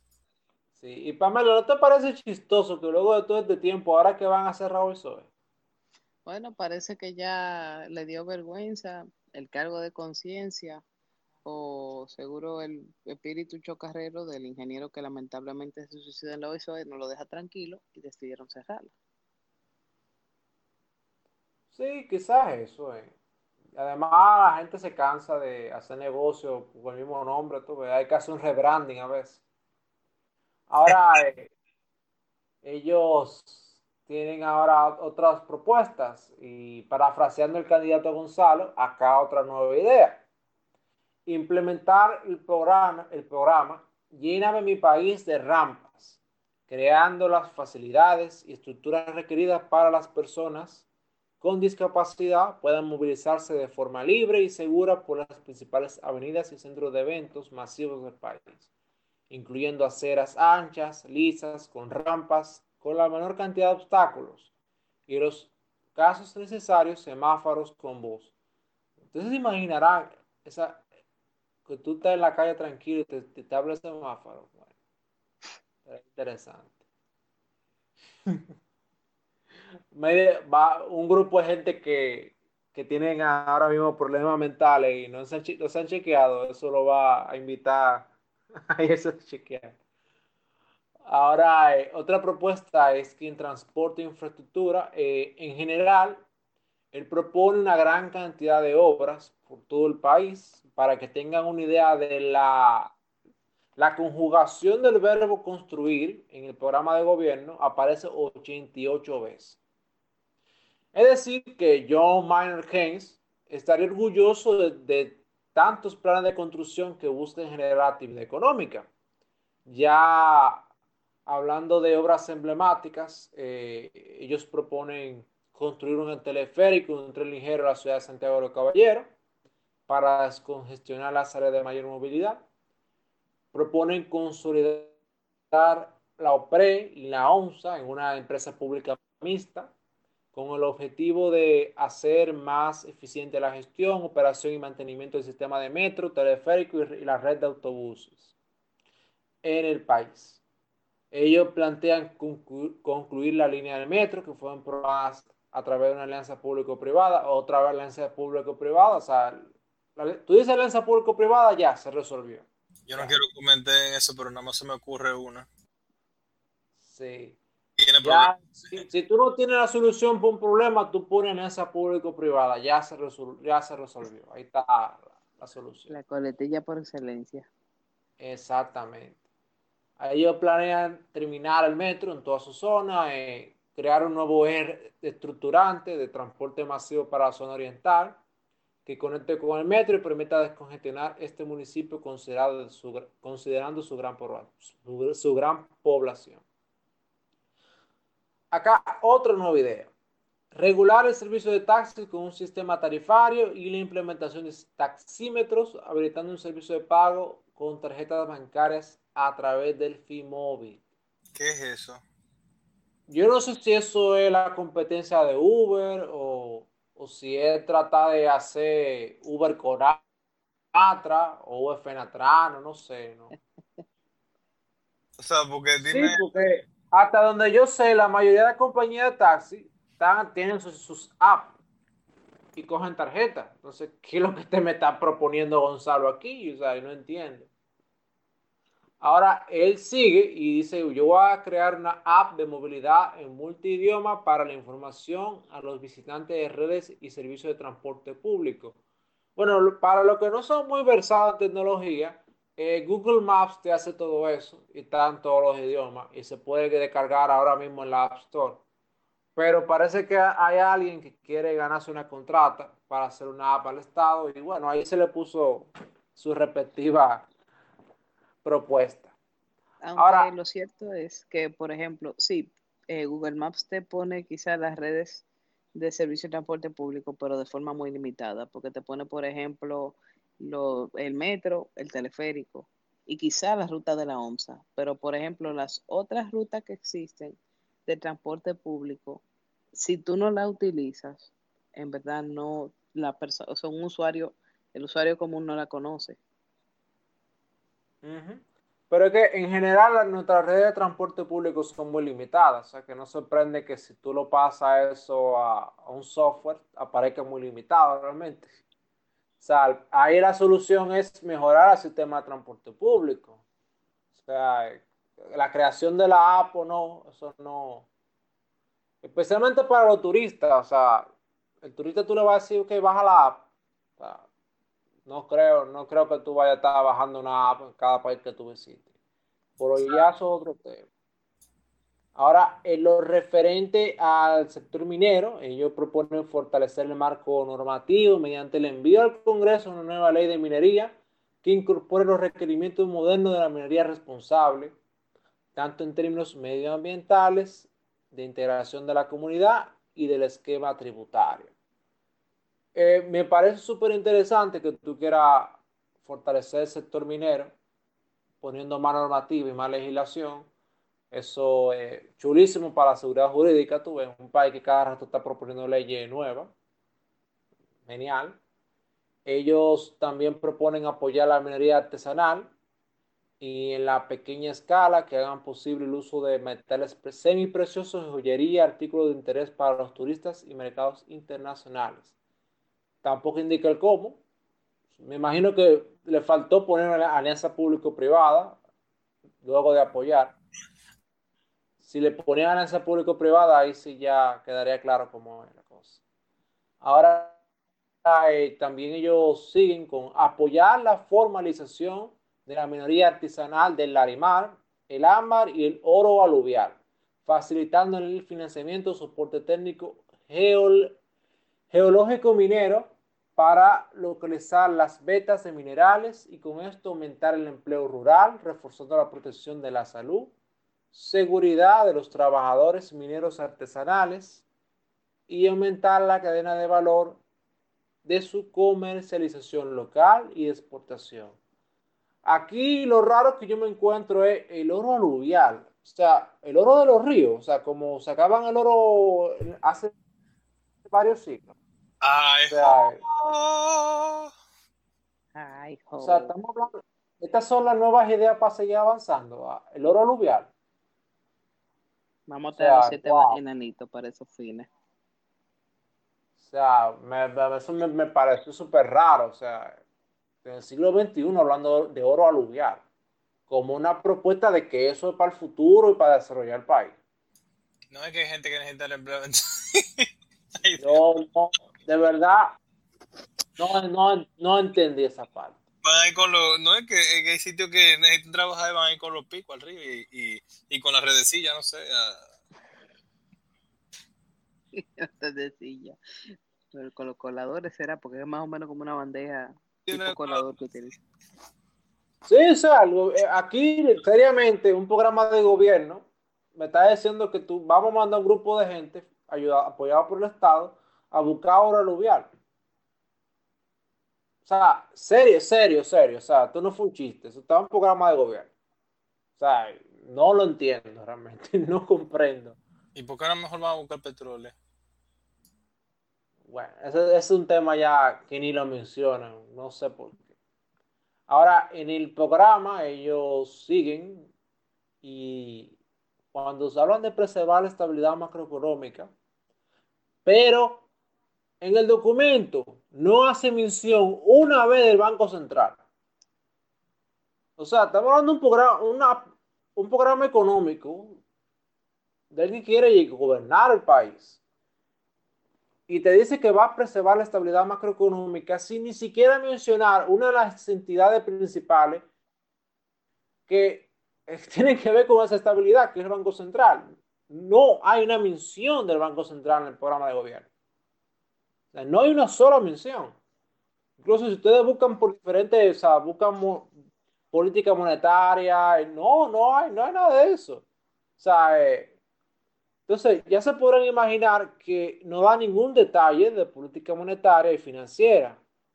Además de ser demasiado, exageradamente ambiguo referente al balanceo de las cuentas públicas. O sea, la regla fiscal que ellos proponen es aérea, o sea, es lo que yo le, le, parezca en un año, o sea, eso no te da certidumbre en un actor internacional que tenga bonos del gobierno dominicano, que plantee invertir en la República Dominicana. Eso no, no te da seguridad de nada. O sea, puede ser hoy que se aplique tal norma y mañana otra. No queda claro eso. Ahora, Eric, ya hablando de todas las principales propuestas del programa económico, ¿qué, qué te parece? A mí me preocupa que, por ejemplo, llegamos, llegamos ahí y yo te estaba preguntando, venga acá, eh, me estaba preocupando porque tú estabas mencionando una serie de cosas y yo, ven acá, ¿no? Eh, eh, nada más cuando tú mencionaste que iba a eliminar un impuesto y que todos tenemos que ponernos a ser agricultores para que para vender al gobierno y así que no, no den exención, pero después de ahí no veo no veo como que, o sea, cuál es la política monetaria, cuál es la política fiscal y parece ser que van a dejar, van a dejar tranquilo que Alviso siga haciendo lo que tú sabes hacer, porque sin un de este país. Sí, pero si tú vas a decir, bueno, con, programa de gobierno, vamos a dejar a de Alvis. Pónganlo así ya, porque al menos, al menos eso, sí me da una idea de algo. Pero no, ni siquiera menciona el Banco Central, ni el déficit cuasi fiscal del Banco Central, ni las la emisiones de la de, de, título de letra del Banco Central. No, no menciona nada de eso. Una gente que quiere gobernar, o sea, inaudito para mí. Ahora, Pamela, ¿qué te parece? Eh, sigo en la misma línea.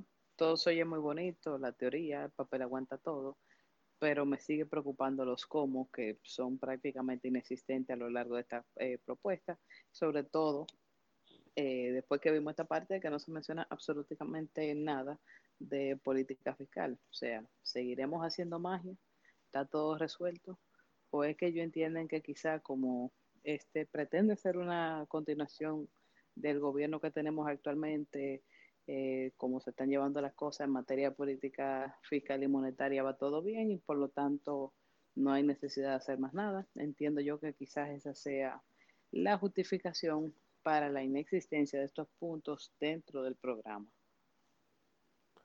Bueno, sí, podría ser eso, pero si es eso, entonces tú pones en el programa continuar la política monetaria que se ha ido llevando, continuar la política que dice que se ha ido llevando. Y no, no, no aparece ni siquiera eso. Y tanto que lo, tanto que lo he dicho, que tú escuchas que dice, eh, seguiremos eh, el programa del que, que, que se ha llevado eh, hasta ahora, todo el progreso que se ha conseguido con la gestión del licenciado Danilo Medina. O sea, también podemos citar en ese sentido a Danilo Medina y decir, eh, continuar con lo que está bien, terminar con lo que está mal y hacer lo que nunca se ha hecho.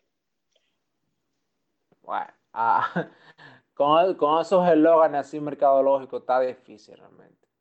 Ahora, este programa, quizá por una redacción apresurada, adolece de ser muy ambiguo y una casi inexistente, concreción respecto a las políticas públicas a implementar de un candidato oficialista de ser electo.